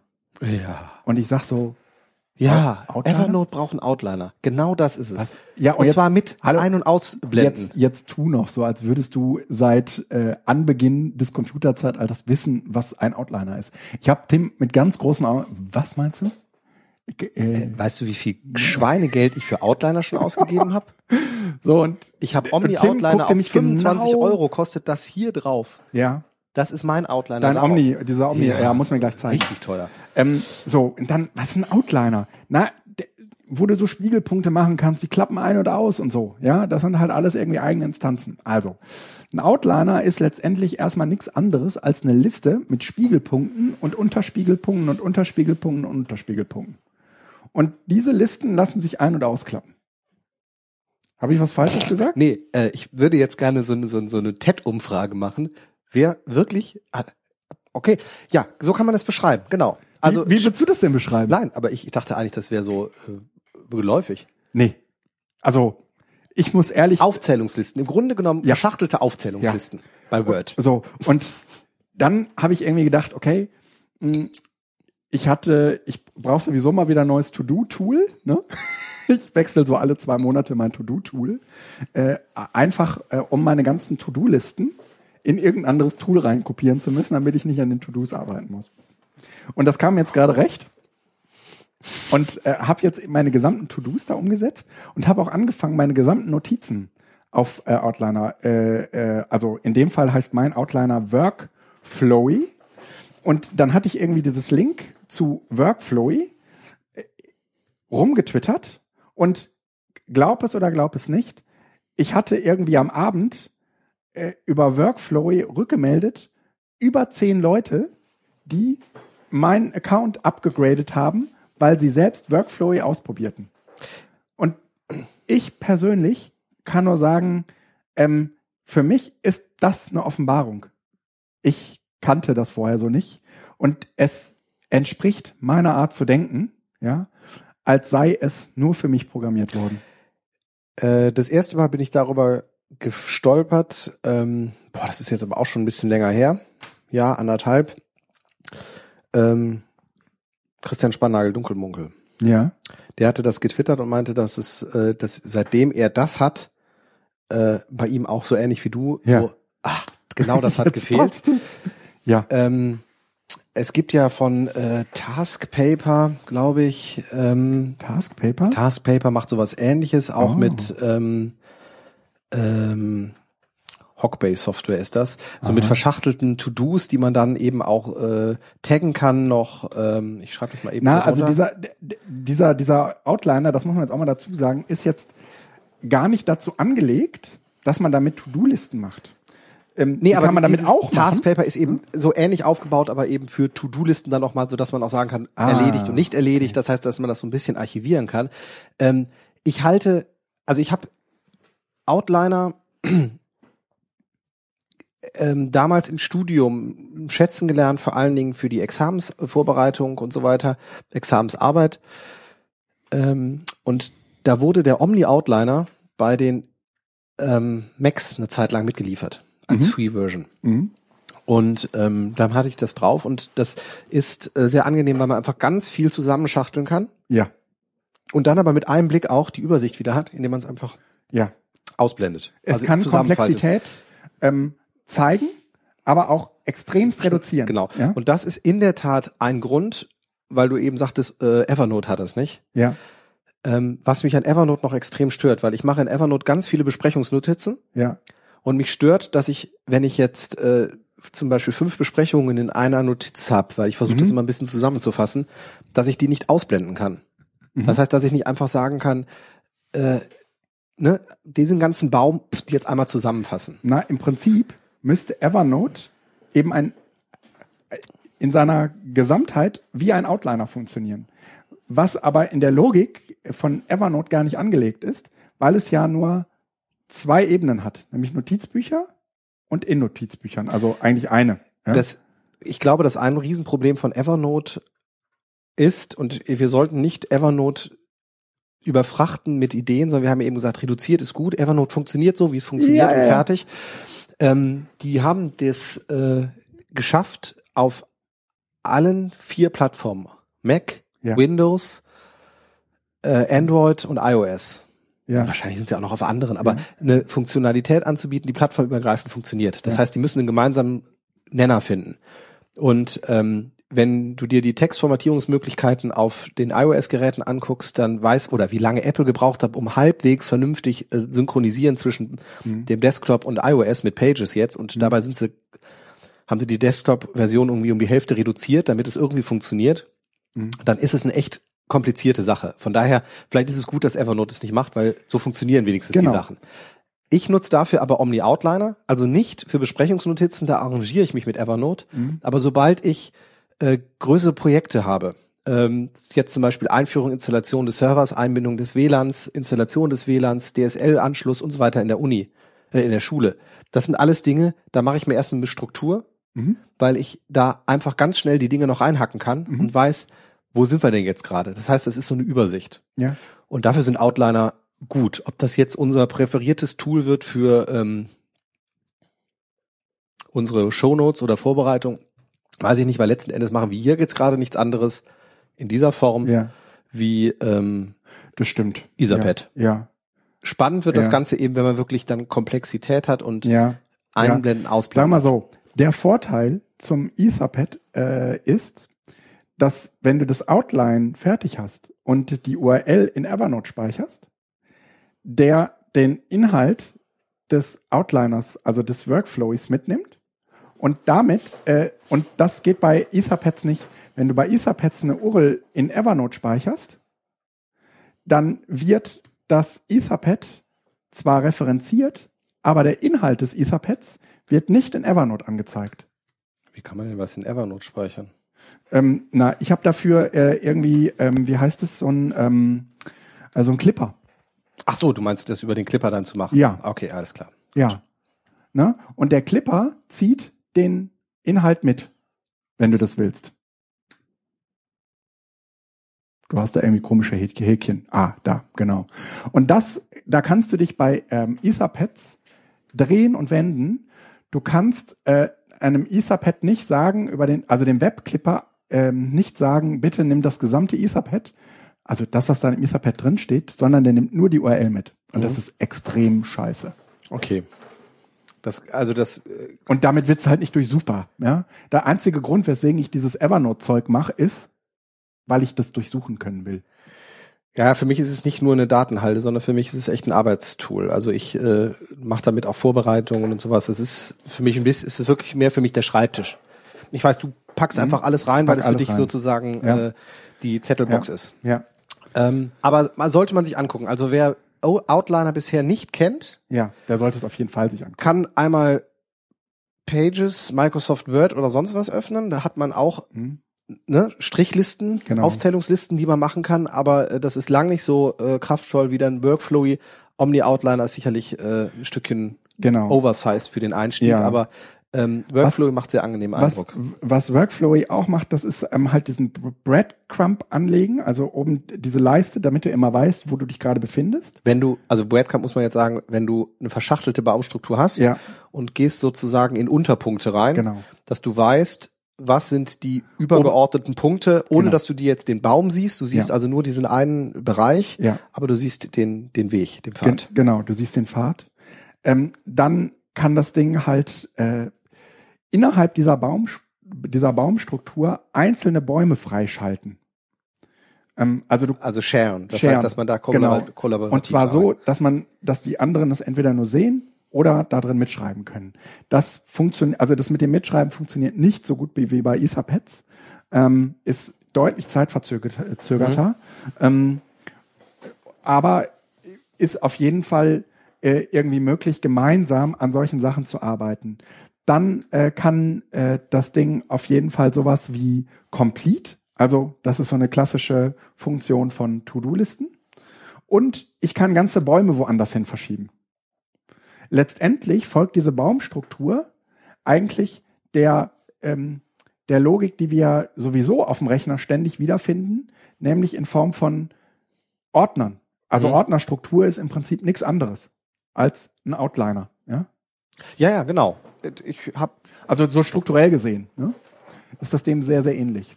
Also wie gesagt, ich, ich wie finanziert sich dieser Dienst? Ähm, du musst ihn, du kannst ihn bezahlen. Also du hast irgendwie, ich glaube, 90 äh, äh, Spiegelpunkte frei und den 91. müsstest du dir irgendwie kaufen. Und dafür, also ich habe jetzt halt irgendwie, äh, haben da zehn Leute angeklickt äh, über meinen Werbelink. Ne? Das, Mhm. das geht gerade irgendwie noch total gut, weil das offensichtlich auch noch gar nicht so bekannt ist. Also, obwohl das ja irgendwie offensichtlich Computergeschichte ist. Ja, Und ähm, damit äh, äh, verdienen die Geld. Also die haben so ein Freemium-Modell, ja. weil auf der Webseite finde ich dazu keine Informationen, Ja. wie teuer das ist, wie die sich finanzieren. Ich bin, Na. also nach diesem, na, das ist ja kein Fail, aber wir haben uns da ja schon mal drüber unterhalten, ähm, der Einstellung des Google Readers. Ja. Hatten wir ja auch mal, glaube ich, äh, bei Bildung Zukunft Technik so diesen Ja. Punkt, wo wir gesagt haben, ich will mich eigentlich auf keine Apps mehr verlassen oder Genau. auf keine Dienste verlassen, wo ich nicht für bezahle. Nicht, weil ich damit sicher habe, dass es nicht eingestellt Ja. wird, aber zumindest ist äh, das mittelfristig, äh, ja, Kostet zumindest ist ja. es, es ist ein, ein Konzept, ein äh, Plan dahinter. ja, 49 Euro im Jahr. Ne? Ja, also fünf Euro im Monat ist ja, Ja. auch schon mal nicht äh, nicht ohne. Liegt also etwa in der Größenordnung von Mindmeister und sowas. Das Und heißt, Instapaper. Nee, Instapaper ist günstiger, kostet einen Euro im Monat. Stimmt. Stimmt. Ja. Sollte Ja. jeder übrigens. Ja. Jeder sollte Instapaper äh, bezahlen. Wobei das ist ja inzwischen auch verkauft worden, dann leider trotzdem. Aber ich glaube, das hatte eher Ressourcengründe. Also das die Power, die man braucht, Ne? inzwischen Aber du, du kriegst auf jeden Fall äh, irgendwie Dropbox-Backup zum Beispiel, wenn du das ähm, ähm, kaufst. Gibt es denn die Möglichkeit, das Ganze äh, in Formate zu exportieren? Ähm, Ja, Plaintext, OPML, okay. ja. Also zumindest plain geht. Ne? Und OPML sagt mir jetzt nichts, ist aber, glaube ich, äh, irgendwie ein Format, mit dem das auch andere Outliner lesen können. Ne? Genau, das ist äh, das Outline-Format und ich gucke guck jetzt mal eben, was passiert. Das, das ist jetzt No-Go, was wir gerade machen. Ne? Ja, wir machen, äh, äh, der Herr Spö äh, benutzt den Computer, während wir podcasten.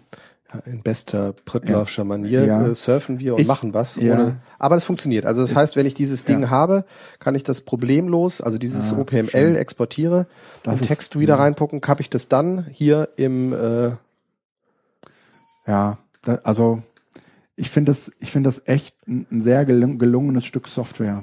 Echt. Ja. Cool. Ja, und da machen wir jetzt mal die Notizen mit. Und das Schöne ist halt, man kann jetzt auch wesentlich einfacher als bei einem Etherpad äh, Notizen auf das nächste, auf die nächste Sitzung weil übertragen. man einfach im Ja. Grunde genommen das Ganze einfach zieht und Ja. ins andere dann ja, reinpackt. Genau. Ja. Ja. wenn du das Ganze mit Omni-Outliner machen würdest, kannst du es auch synken. Mhm. Du hättest es aber auch als echtes File auf deinem Rechner.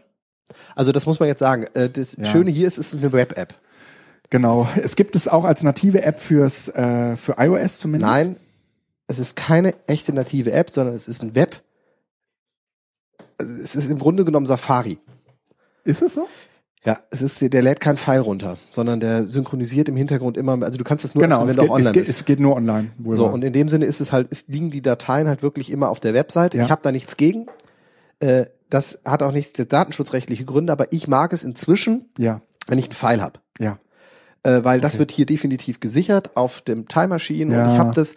Und mit ähm, dem Omnipresence Ja. gibt es einen Sync-Dienst, der sich an jeden WebDAV-Server anhängt, beziehungsweise wo man kann auch den Omni, Outliner. Omni. Outliner ist das, ist das Outline-Programm. Omnipresence ist ein Programm, was du auf dem Mac zum Beispiel installieren kannst, um deine Files äh, mit einem WebDAV-Server zu synchronisieren. Ja. Und du kannst dann auch, also nicht kollaborativ wie mit Etherpad, gleichzeitig bearbeiten.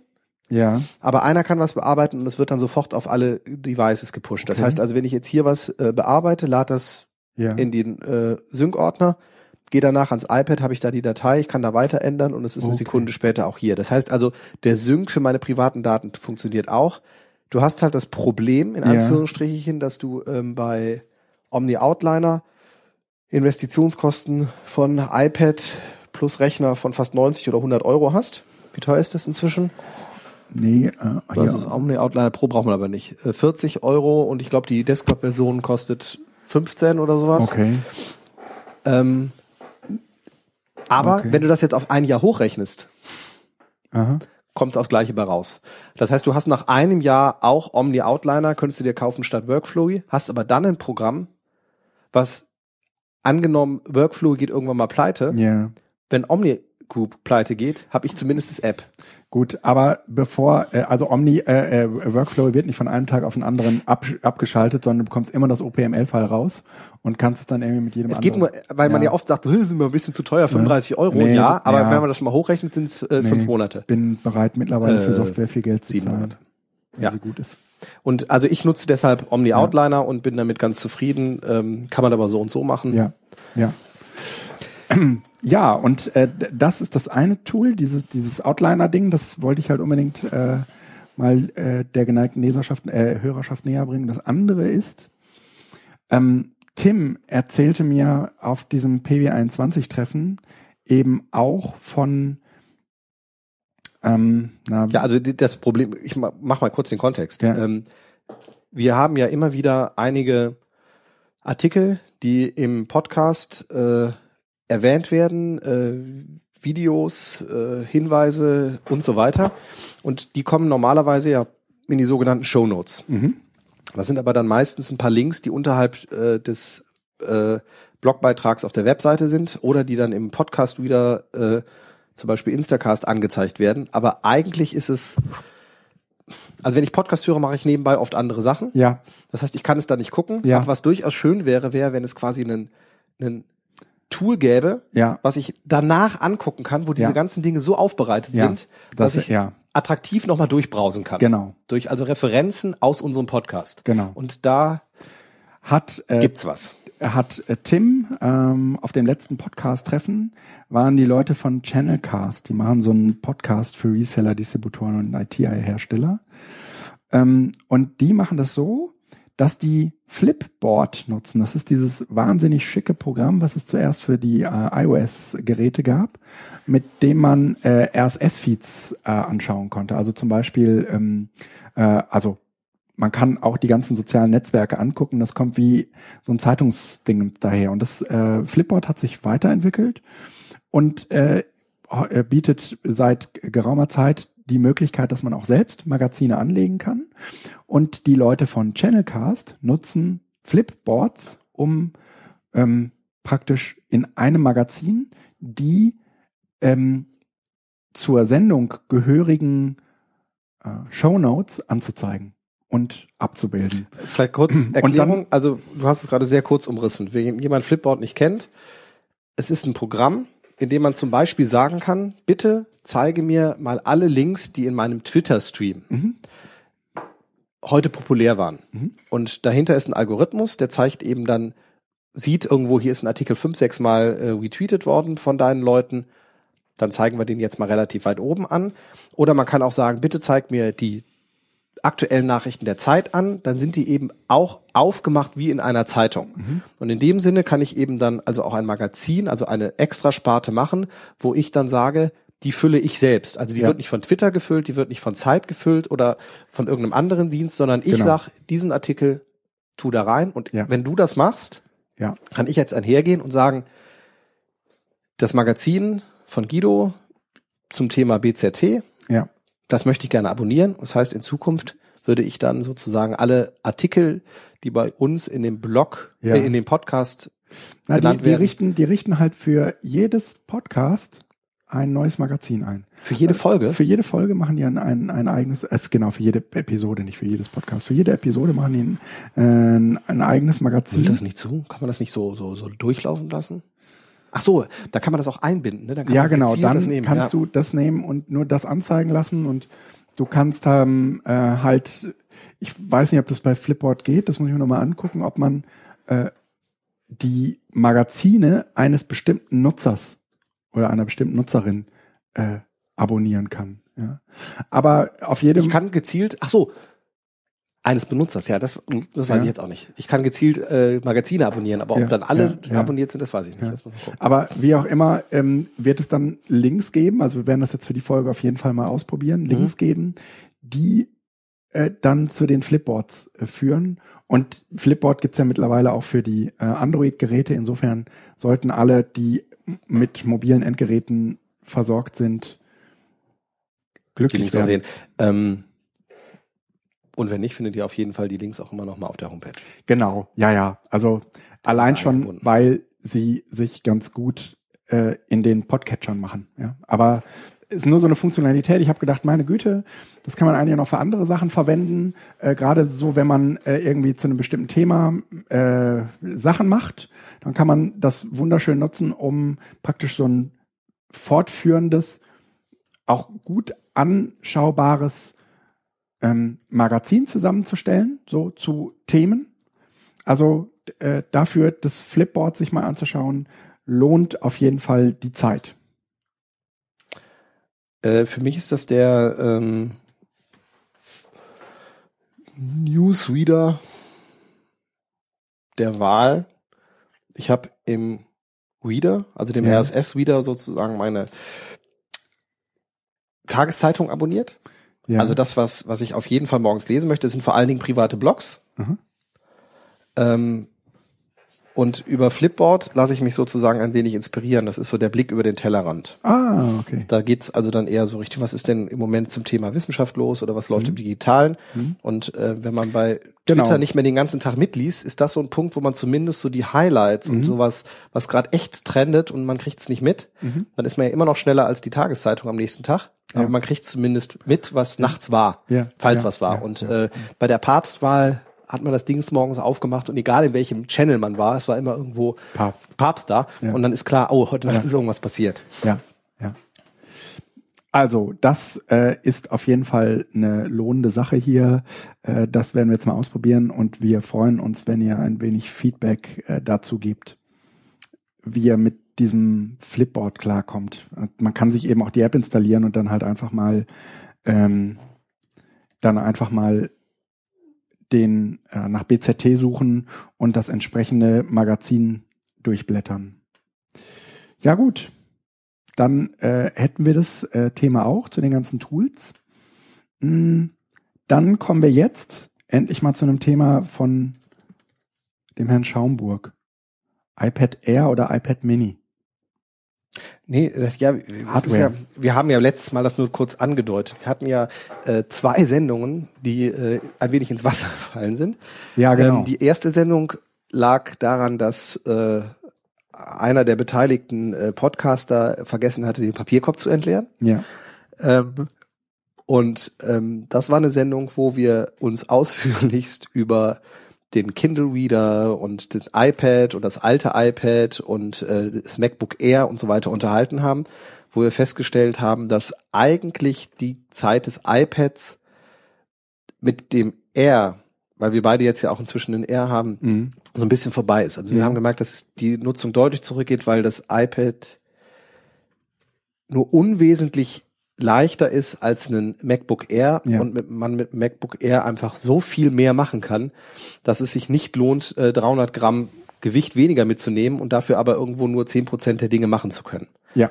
Und wenn man dann sich eine Tastatur mitnimmt, wird das iPad mit Tastatur fast genauso schwer wie ein iPad Mini und in dem Sinne haben wir das dann äh, ja festgehalten, das iPad ist eigentlich weg. Ähm, und das Kindle ist als Monofunktion äh, sowieso der bessere Reader. Ja. Das hatten wir am Anfang der Sitzung auch schon heute. Mm. Ich will das heute wenig relativieren. Ähm, das Mach mal iPad- erstmal mach erstmal den Disclaimer, weil du ja nur das iPad hast. Das hast du jetzt ja schon getan, quasi, oder? Ja, Ja, ne, deshalb, ich will das re relativieren, weil Ja. ähm, das, Ja. ich habe jetzt, äh, also Apple hat mit dem iPad Mini Retina endlich das Gerät rausgebracht, was das iPad eigentlich wahrscheinlich von Anfang an hätte sein sollen. So würde ich das bezeichnen. Mhm. Ähm, es ist äh, klein genug, um es in einer Hand halten zu können. Ja, Das war immer das Manko am iPad, äh, am normalen iPad, weshalb ich es auch nur ein einziges Mal als Buch, als digitales Buch wirklich benutzt habe, was dann irgendwie so, ein- so ein 400, 500 Seiten Schinken, wo den ich darauf gelesen Mhm. habe. Das habe ich gemacht, um es zu probieren. Ähm, aber es geht nicht, es ist zu schwer. okay. Also dann, dann kann ich auch Papierbücher lesen. Okay. Das, das, das bringt nichts. Ähm, und das iPad äh, Mini ist jetzt so, dass man es wirklich in einer Hand halten kann. Ähm, es hat eine, endlich eine scharfe Schrift, hat die gleiche Auflösung wie das iPad Retina, also das große iPad, eben aber auf noch einem kleineren Bildschirm. Ja.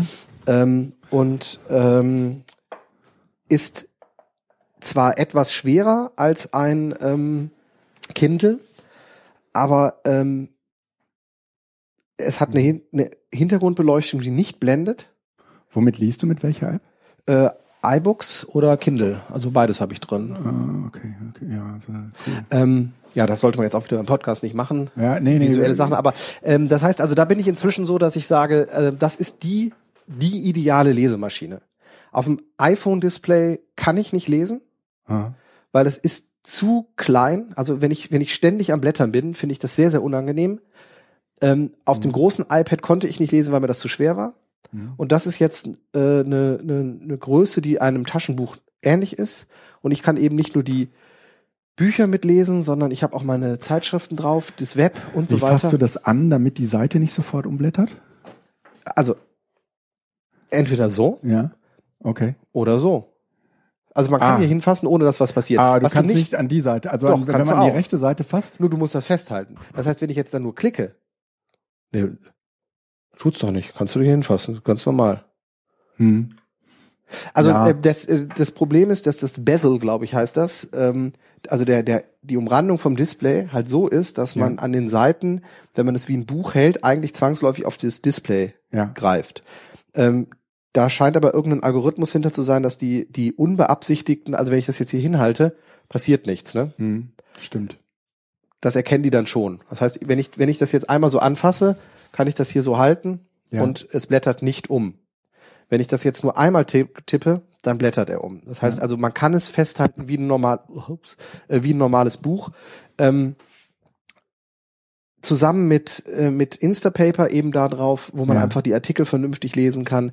Äh, Flipboard und sowas ist da drauf. Das heißt, das ist so eine richtig angenehm ideale Lesemaschine, Ja. die ähm, Naja, ich habe das Thema eigentlich für mich durch. das Kindle ruht seitdem. Nee, echt? Ja. Ja, weil ich halt Ja, klar, es ist halt auch irgendwie doppelt gemoppelt, ja. Also es, es sind halt irgendwie, dann dafür sind sich die Geräte halt so ähnlich. Ja? exakt. Und das Ähm, das neue, also das Kindle Paperwhite wiegt ein bisschen weniger, hm. aber es ist jetzt nicht so signifikant weniger. Man muss natürlich sagen, das Paperwhite kostet ein Drittel von dem hier. Also das heißt, ich rede aus einer Luxusposition heraus, Ja. dass ich sage, ich habe eh so ein iPad Ja. haben wollen. Der Lehrer und mit dann dem kann es das, Weihnachtsgeld. Hm. ja. Äh, aber ich brauche so ein Gerät auch für die Schule äh, und Ja, klar. Ähm, dann habe ich das und dann Mhm. kann es das Kindle ersetzen. Ich würde nie jemandem sagen, überleg dir, ob du den statt dem Kindle Paperwhite nicht lieber einen iPad Mini holst, Ja. weil da kann man auch mit gut lesen. Das ist ein bisschen, äh, hm. also Nee, also äh, ja, halt Apple. Die, die schöne Sache. Also ist wirklich extremst leicht. Ähm, vom Lesen her, ich kann es halt noch nicht vergleichen. Mein äh, Kindle bringt der Weihnachtsmann, beziehungsweise das Christkind bei uns. Das ist das Christkind. Und äh, da muss ich halt jetzt noch warten, ne? weil das Christkind kommt ja immer erst am, vier- am 24. Aber ähm, dann äh, lass uns die beiden Geräte nochmal im Hardware-Test äh, live gegenüberlegen. Äh, legen. also ich habe mir ja vom Christkind das neue äh, Kindle bestellt. Also Kindle Paperwhite, ja, ja, das ist ähm, steht jedenfalls auf dem Wunschzettel. gibt's ja, gibt ja, glaube ich, gar kein anderes mehr. Aber ähm, äh, für alle die, die eh immer schon mal überlegt haben, äh, dass das große iPad zu groß ist, aber das, Ja. das iPad Mini nie nehmen wollten, weil das Display, wenn man sich einmal an Retina gewöhnt hat, nicht mehr funktioniert, Ja, äh, schaut's euch an. Ähm, es ist, also ich, für mich war das sozusagen eine Offenbarung und ich habe das Große seitdem nicht mehr angefasst, weil es einfach, äh, ich glaube, es liegt hier hinten noch. ja, Ähm, ja. das, das sind Waffen äh, im Verhältnis. ja, ja, ja. Das, ja, äh, das geht ist, so nicht. Also ähm, ist eine Empfehlung wert, wer noch ein paar Euro Ja. über hat und ich weiß, was er sich zu Weihnachten schenken möchte. Ähm, sowas schenkt man sich meistens eher selbst, weil es äh, zu teuer ist. Ähm, ja, aber äh, es ist sehr nett. Das iPad Air ist auch nett, aber es ist halt doch ein großes iPad. Ähm, auch direkt hinterhergeschoben. Für die Schule weiß ich nicht, was ich mir holen würde. Also wenn es jetzt darum Okay. angeht, was schaffe ich Mhm. für eine Schule an, würde ich wahrscheinlich auch eher immer die Mhm. großen nehmen, weil der, die Gesamtbedienung, ähm, wenn man auch zu zweit oder sowas mal daran arbeitet, ich glaube, Okay. dass die Tastatur und alles da einfach schon noch angenehmer sind bei Okay. den großen. Ähm, das ist also jetzt eine rein private Bewertung, wenn ich sage, das ist ein ideales Tablet, mhm. was ja auch PC-Praxis und sonst was äh, alle festgestellt haben, ja, dass es eigentlich so ein Maßstab ist, den Apple da wieder gesetzt hat. ja. Nachdem sie ja eigentlich überholt worden sind mit diesem ganzen Kindle und sowas. Naja, man Günstiger sind die anderen immer noch, aber Ja. die sagen halt, dass äh, schon so von der Verarbeitung, Akkulaufzeit und Geschwindigkeit da im Moment Apple sich zumindest ganz gut positioniert hat. muss, ja. Es wäre schön, wenn die anderen wieder nachziehen, weil die Mhm. Technik darf da ruhig weiterschreiten.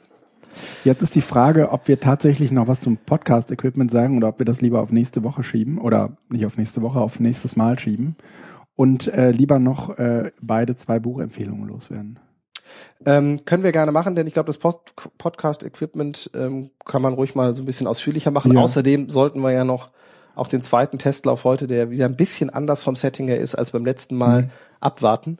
Äh, Genau. Und gucken, was uns erwartet. Genau. Also im Hintergrund Ja. läuft noch alles ganz normal. Ja, Ich hoffe, dass sich das noch so bleibt. Dann lass uns das Thema äh, Podcast-Equipment lieber für nächstes Ja. Mal machen. ja. Und Buchempfehlungen eignen sich jetzt ja zur Weihnachtszeit Oh ja. sehr gut. Äh, noch kann man bestellen und sie liefern auch pünktlich zu Weihnachten. Also, ähm, ich habe es noch nicht äh, ganz durch, aber es wird auf jeden Fall ein Thema sein, bei dem ich mir vorgenommen habe, das im nächsten Jahr viel äh, fokussierter und pointierter anzugehen. Also ein bisschen weg von diesem äh, Bildungskram hin zu, wie verändern sich eigentlich, wie verändert sich eigentlich Arbeit im 21. Jahrhundert. Und äh, als wirklich lohnenswertes Einstiegswerk empfehle ich von ähm, Rieger und Konstanze Kurz Arbeitsfrei. Wenn die Maschinen uns ersetzen, heißt es, glaube ich. Mhm. Und die äh, beiden haben sich in Fabriken umgeschaut, wie da heute gearbeitet wird und ähm, kommen zu wirklich, äh, also beobachten erstmal. Mir persönlich äh, gefällt das Buch ganz gut, weil sie es so konkret machen. Also es ist weniger theoretisch, was wäre wenn, sondern es ist viel mehr, ähm, sagen wir mal so phänomenologisch, mhm. ähm, dass sie, dass, dass sie danach, wenn sie irgendwas angeguckt haben, auch immer wieder in die äh, in die Geschichte zurückschauen und gucken, äh, ja, wie hat man denn früher Brot gemacht? Ja, so das ist eine dieser dieser roten Fäden, dass man, dass die sich angucken, äh, wie die Produktion von Brot gestern und heute ist. Und zwar angefangen vom äh, äh vom Anbau des Weizens bis hin zur Fertigung des Brots. Und das klingt nach einem simplen Beispiel, aber es ist deswegen ganz gut gewählt, weil wir davon ausgehen können, dass wir auch noch in 50, 60 oder sogar 100 Jahren äh, Brot backen werden. Ja, das ist irgendwie so ein grundlegendes Ding, woran Technologie jetzt auch erstmal nichts ändern wird. Und deswegen finde ich das ganz gut äh, beschrieben und empfehle das auf jeden Fall zum Lesen der ähm, Gedanke, der da natürlich immer mitschwebt, ist, was macht das eigentlich mit den Menschen, wenn anders produziert wird, also als vielleicht noch vor, vor, vor 100 Jahren? Und was sie problematisieren ist, dass Fabriken ergonomisch nicht so gestaltet werden, dass Menschen da drin gut arbeiten können sondern dass Maschinen darin gut arbeiten können und sozusagen die Menschen an die Arbeit der Maschinen adaptiert werden. Ähm, das heißt, über kurz oder lang ist es wünschenswert, dass überall dort, wo Maschinen sind, ausschließlich Maschinen arbeiten. Also ausschließlich. Weil ausschließlich. Ergonomie von Maschinen und Menschen einfach unterschiedlich passt sind. Nicht, ja. ja, passt nicht. Und ähm, das äh, also man kommt, sagen wir mal, so ein bisschen ins Nachdenken, während man das Buch so liest. Auch was so die eigenen, äh, was, was so der eigene Blick von ähm, wir äh, integrieren Technologien in unseren Alltag angeht. Ja? Äh, jetzt haben wir es natürlich in Fabriken mit deutlich autonomeren Systemen zu tun, als wenn wir das in Bildungsprozessen einsetzen. Äh, nichtsdestotrotz äh, gibt es so eine Grundkonstante bei äh, Technologien und das ist halt, dass sie sich nicht adaptiert, sondern sie besteht aus einer Reihe an möglichen Szenarien. Man kann sie auch äh, womöglich in einer Reihe von äh, möglichen Szenarien zum Einsatz bringen. Aber ähm, jedes Stück Software, was mir bisher untergekommen ist, ist eigentlich nicht in der Lage, so zu sein, wie ich mir das gerne wünsche. Mhm. Sondern es gibt immer Dinge, wo man Zugeständnisse machen muss. Ja? Es ist immer ein Kompromiss quasi. Ja, ja, es ist immer so ein mhm. Kompromiss.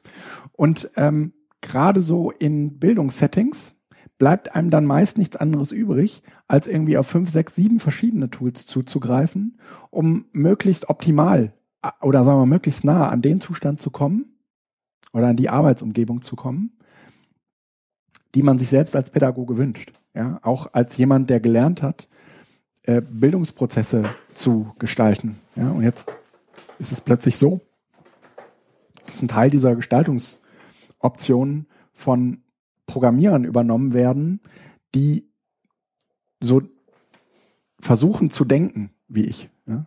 Aber das ist halt nicht das Gleiche. Und insofern äh, regt das Buch zum Denken an. Ich bin, äh, also ich kann das nur sehr empfehlen. Arbeitsfrei von Rieger und Konstanze, Konstanze Kurz. Kurz. Mhm. Ähm, das Autorenteam spricht ja schon für Qualität. Ja. Eine Entdeckungsreise zu den Maschinen, die uns ersetzen. Ja, also ist sozusagen der tiefe Blick in die Arbeit des Chaos Computer Club. Ja. Ähm, Ja, ich würde jetzt auch ohne, äh, wir, wir müssen jetzt ja nicht äh, im Bildung Zukunft Technik Podcast noch äh, zu äh, ausgefeiltesten Buchrezensionen kommen, aber äh, es gibt noch weitere. Bist du, tippst du, äh, sie, siehst du meine ergänzenden Notizen da schon? Müsste. Äh, Nee, deshalb geh mal. Also du ergänzt gerade was, was ich aber auch schon ergänzt habe. Geh mal auf den Punkt und öffne mal das Hier? Feld. Nee, deine insgesamt, da drüber auch. Nee, da, nee, ja. ach, das hast du Ich schon habe die ganze gemacht. Sache schon ergänzt. Jetzt sind wir nämlich gerade in die Falle gelaufen, die wir eben beschrieben haben. Also Ja. wir haben jetzt gerade eine Baumstruktur, die bei ihm immer zusammengeklappt war, war Ja. nicht auseinander. Und deswegen- ich habe was ergänzt und du Ja. wusstest nicht, dass ich es ergänzt habe, deshalb mussten wir das jetzt mal kurz nehmen. Also Das, dann das, da, da muss ich auf jeden Fall noch einiges tun. Ja, an der Software. ein weiteres ähm, ist eine Empfehlung von äh, Guido, die ich heute wiederhole, wobei ich nicht weiß, ob das möglicherweise in dem Podcast war, den keiner gehört hat. The Das, Ready Player das, One. das kann ich nicht mehr unterscheiden. Aber ich habe ja. zumindest nach einem Podcast hier äh, das Buch Ready Player One von Ernest Klein Ja. ähm, gelesen. Äh, ich glaube, es ist so ein echtes Nerdbuch. Geil, oder? Ja, wobei ich ähm, leider durch die Form der Erziehung, wie ich sie genossen habe, zwar immer das Gefühl hatte, das gibt es, sowas gibt es da. Ich komme gleich noch genauer dahin, aber ich habe das selbst nicht mitgemacht. Also Ja. ich hatte keinen Amiga oder Atari oder sowas. Ja. Ähm, ich wusste halt immer, die Freunde hatten das Ja. oder äh, ich wusste zumindest, dass es sowas gab und so. Und ähm, ich habe auf meinem äh, ersten Mac PowerBook 165C auch versucht, solche Spielchen, die halt gingen und so. Ich kenne die ersten äh, 3D-Spiele, die so aufkamen. Äh, von Bungie damals, äh, Marathon oder so. Mhm. Also, aber äh, das, was in dem Buch beschrieben wird, läuft ja noch alles vor der Zeit. Also das, das Buch äh, handelt im Grunde genommen von einer, einer Welt, in dem es eine, eine zweite virtuelle Welt gibt, die von einem Unternehmen äh, dominiert wird. Und dieses Unternehmen, äh, dessen Gründer ist gestorben und er möchte das Unternehmen dem überlassen, der eine Quest lösen kann. Und zwar so eine Quest in drei Stufen. Und dafür muss er verschiedene Fragen lösen. Und äh, jeder kann mitspielen und ähm, gewinnen kann aber im Grunde genommen nur, das wird relativ am Anfang klar, jemand, der in den 70er, 80er Jahren äh, des letzten Jahrhunderts äh, gelebt hat oder zumindest diese Zeit als hochspannend empfindet und sich quasi da äh, reingearbeitet hat. Das heißt also, äh, wer selbst so 30, 40 ist und Ja. diese Zeit mitgekriegt hat mit den ganzen Computerspielen, Ja. äh, mit den ersten äh, 3D-Spielen, die aber im Grunde genommen mit Strichcodes auf dem Ja. Bildschirm abgelaufen sind und sowas. Äh, für den ist so ein äh, ist das Buch was. Es lässt sich sehr angenehm lesen, ist kurzweilig ähm, und äh, ist so eine so eine Retroperspektive in die Gründungszeit und die ersten Entwicklungen von den Computern und sowas von äh, Nerds. Wenn man sich den Blog anguckt, merkt man, dass auch genau diese Kundschafter angesprochen werden. Es gibt einen Blog zum Buch, wo die Leute, die Hast du es ähm, verlinkt? Nee, ist noch nicht verlinkt. Ah, musst du wo die machen. Leute, die ähm, die Charaktere. Also das, das Schöne ist ja, dieses Buch spielt auf diesen beiden Ebenen reale Welt Ja. und virtuelle Welt. Und in der realen Welt wird relativ klar beschrieben, wie diese Leute auch sind. Dieser kleine pickelige Nerd und sowas. Und in der virtuellen Welt wird immer nur grob umrissen, wie die aussehen könnten. Aber Da- man hat so heroische Gestalten vor sich Ja. und die zeichnen sie dann eben. Das heißt, dieser Blog verlinkt ständig auf Zeichnungen von den äh, Charakteren und äh, das ist äh, nett gemacht. Also Das, das Buch spielt die ganze Zeit eigentlich damit, wie, wie die anderen aussehen und ob die anderen die sind, für die sie Genau, äh, sich ausgeben. Genau. Ne? Also mit diesem Problem, das wir mit äh, Second Life lange Ja, Zeit ja. hatten. Second Life ist ja inzwischen dann irgendwo auch hypemäßig weg. Ja. Aber die Frage, wer bin ich eigentlich und was, was für was gebe ich mich Ja. und was ist wichtig? Ja, Ist das eine nicht egal, ja. wenn das andere erfolgreich ist? Ja. Ähm, Ready Player One von äh, Ernest Klein. Ähm, dann noch ein kurzes Buch. Also das Ernest Klein Buch ist äh, eher ein Nerdbuch, Computerbuch, Mhm. eher das der Teil Du hast drei Bildung- Bücher vorge Bildung, äh, Du hast drei Zukunft. Bücher gelesen. Man merkt, dass du äh, ganz glücklich mit deinem iPad bist. ich habe das, das ohne Quatsch, äh, seit anderthalb Jahren äh, sind es über 50 Bücher jetzt äh, geworden. Ähm, das liegt äh, am iPad, zwei Jahre ist es jetzt her. Also der, die Anzahl der Bücher, die ich äh, mit dem äh, Kindle gelesen habe, Hm? äh, ist ein x-faches höher als das, was ich vorgelesen habe. Ja, ja, das. Mh. Also ich fange Hm. an zu lesen, weil ich halt überall ein Buch zur Verfügung habe und nicht abends Ja. äh, was lesen möchte, aber ich müsste erstmal Ja. in die Stadt fahren oder zum Amazon bestellen, aber da habe ich abends keine Lust zu, sondern ich sage einfach, dazu habe ich jetzt Lust, das hat mir jemand empfohlen, klick und dann kann ich anfangen. Das ist Ja. das, was ich brauche und dann Geil, tue ich ne? auch. Ähm, Ja. Erfindet euch neu von Michael Serres äh, oder Michel Serré, ich weiß es nicht. Nicht, nicht Michael Kerres? Nein. äh, scheint ein französischer Philosoph zu sein, soll ein großer Philosoph sein. Mir ist er bisher nicht untergekommen. Ähm, wenn man das Buch an, also es geht um die Däumelinen oder die Däumelinchens. So nennt er die neue Generation, die äh, ganz flink mit dem Daumen auf dem Smartphones rumklicken kann. Ähm, und auf den ersten Seiten denkt man erst, oh, jetzt kommt da so eine Technikkritik raus und äh, das ist doch alles schlecht und falsch und sowas. Und irgendwann merkt man dann, ja, er ist halt ein älterer Mann und diese Technikkritik war quasi auch sein Anlass, aber er entwickelt daraus Chancen, was es denn jetzt bedeutet und es wird am Ende zu einer Art Liebeserklärung, weil er sagt, dass diese ganzen Revolutionen, die seine Generation sich immer gewünscht hat, heute eigentlich möglich wären, wenn nur diese Däumeline endlich verstehen würde, was sie da eigentlich in der Hand hat. Und Ah, diese, in diese Richtung geht es. Also ähm, Okay. Ja, beispielsweise ja, ja, ja. Ähm, äh, unser Kopf liegt da vor uns äh, in der objektivierten Kognitionsbüchse. Was aber äh, tragen wir nach der Enthauptung noch auf unseren Schultern? Ähm, ohne uns dessen stets bewusst zu sein, leben wir heute zusammen als Kinder des Buches und der Enkel der Schrift. Ähm, er baut auf äh, die äh, Umbrüche in der Demokratie, in der Ökonomie. Äh, er äh, dekonstruiert unsere ganze Konsumgesellschaft, ja. Weil wir heute im Grunde genommen überhaupt keine, keine Nachfrage mehr haben, sondern so viel Angebot haben, dass das sich auch gewechselt hat. Also was passiert mit der Produktion? Also ich vermute, dass das so eine so eine ähnliche Ebene dann ist wie äh, bei Kurz auch. Ähm, das Buch ist nicht sehr dick. Ähm, ich Wenn glaube, man- der wenn Philipp man Wampfler bei- hatte das empfohlen. Also ähm, bei ihm Wenn man bei E-Books überhaupt noch von Dicke redet. Nee, aber auch, ja, das stimmt sowieso. Aber es ist eben äh, relativ kurz zusammengefasst. Es ist so ein bisschen was wie, ne, erfindet euch neu, empört euch, äh, so, so, so, so ein Pamphlet. Ja. Ähm, Philipp Wampfler hat ähm, das auf einem Spaziergang gelesen, hat auf dem Spaziergang auch ein paar Fotos gemacht. Ich verlinke die im Blog, also hier im, im Ja. äh, dazu den Shownotes.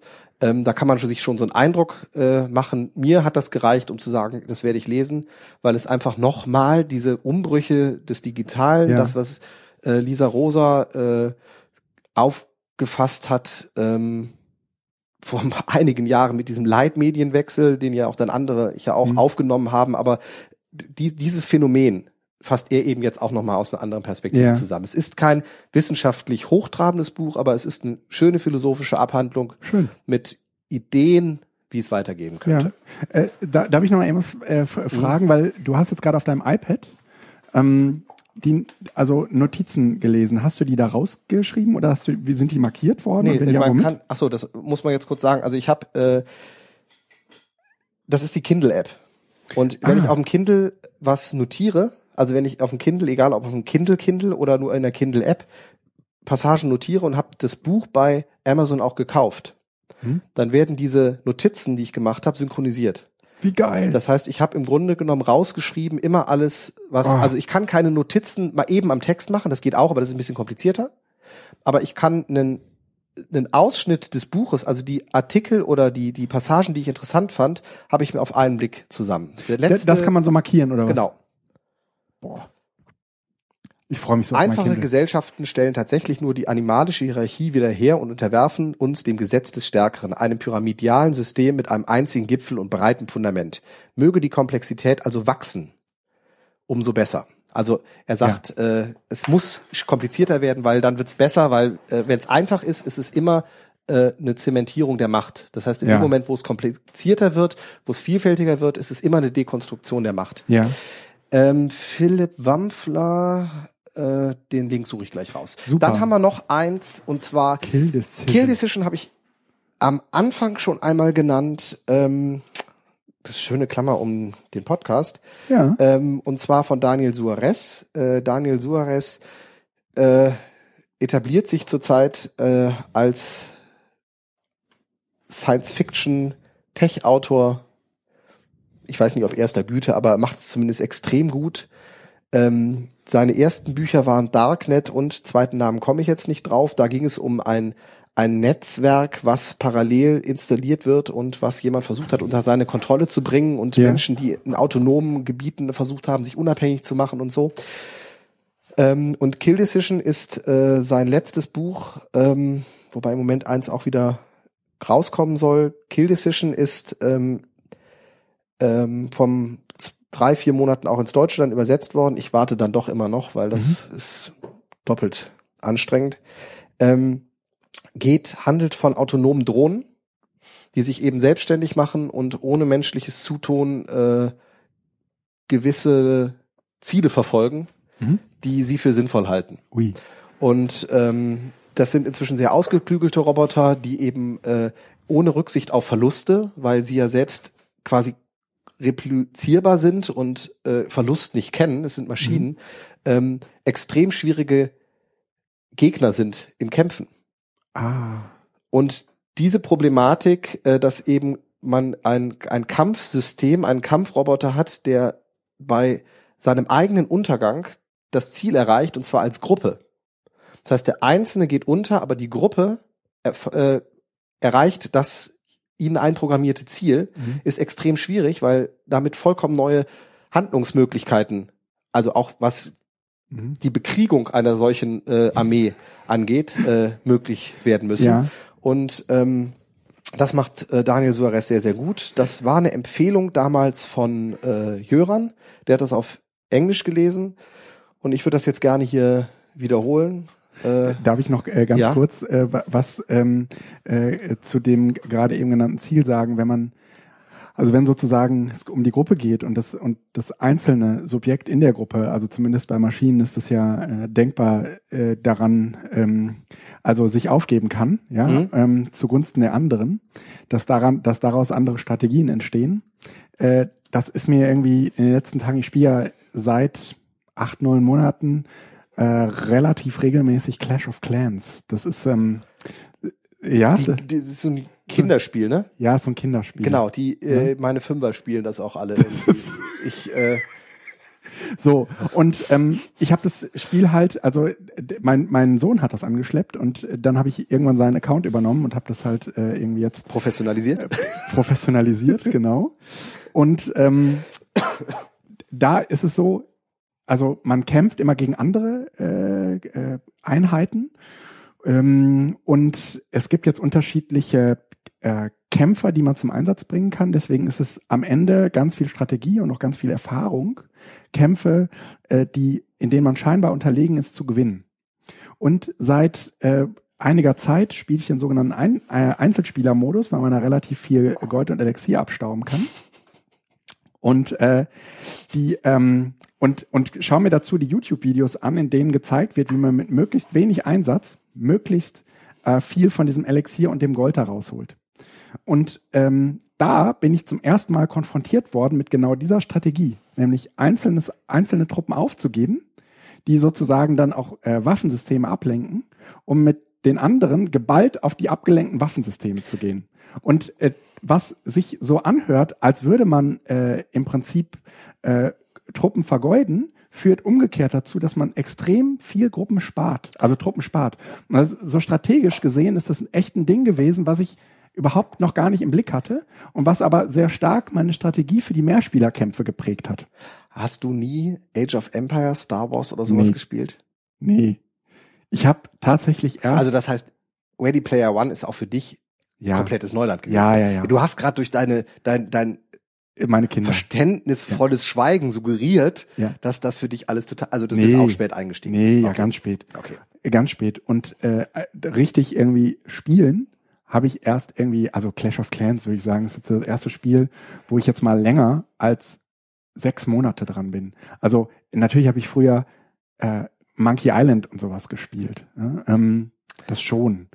Äh, aber irgendwie dieses Clash of Clans ist mal jetzt schon echt lange und äh, hab sozusagen, also bin jetzt da auch relativ gut im, in den Foren drin, äh, äh, bin jetzt irgendwie, überlege jetzt, ob ich selbst Videos mache von, von meinen Kämpfen und so. Also dann einfach noch, wenn jemand daran Spaß hat, auch an alten Sachen. Ja. Ähm, Age of Empires 2, ich finde Ja. 2 ist ausreichend komplex. Ähm, 1 ist auch okay, aber das gibt's glaube ich nicht mehr. 2 läuft noch auf den Intel Max.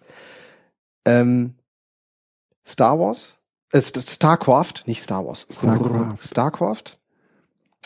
Ähm, wer einen alten Rechner hat, kann auch Warcraft machen. Das ist so der Vorgänger noch. Äh, also nicht dieses World of Warcraft, das ist eine, Mhm. sondern das davor, das waren kleine Mannequin, die drum gelaufen sind und mussten sich irgendwie die Köpfe reinhauen. Ähm, und absolute Empfehlung von Bungie Myth Soulblighter. Mhm. Ähm, das ist ein 3D-Spiel, wo man ein reduziertes Kontingent an Truppen hat. Mhm. Also beispielsweise drei Bogenstürzen, zwei Zwerge, Mhm. fünf Schwertkämpfer. Und man muss dann durch so ein äh, Gelände durchlaufen. Mhm.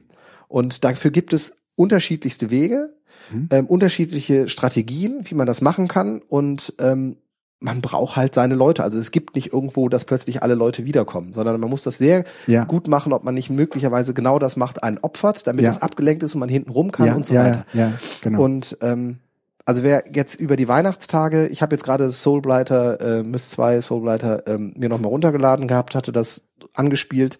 Ähm, das sind so schöne Sachen für über die Weihnachtstage, oh ja. ähm, weil man da einfach nochmal so eintauchen kann, äh, das zu machen. Es gibt sogar Maps dafür, also man kann das sogar online spielen und es gibt äh, Maps, wo man dann auch gemeinsam solche Ah. Quests durchspielen kann. Also es ist so aus der Anfangszeit Ja. äh, des, des, des Online-Rollenspiels, Ja, wobei ja. man, naja, muss man aufpassen.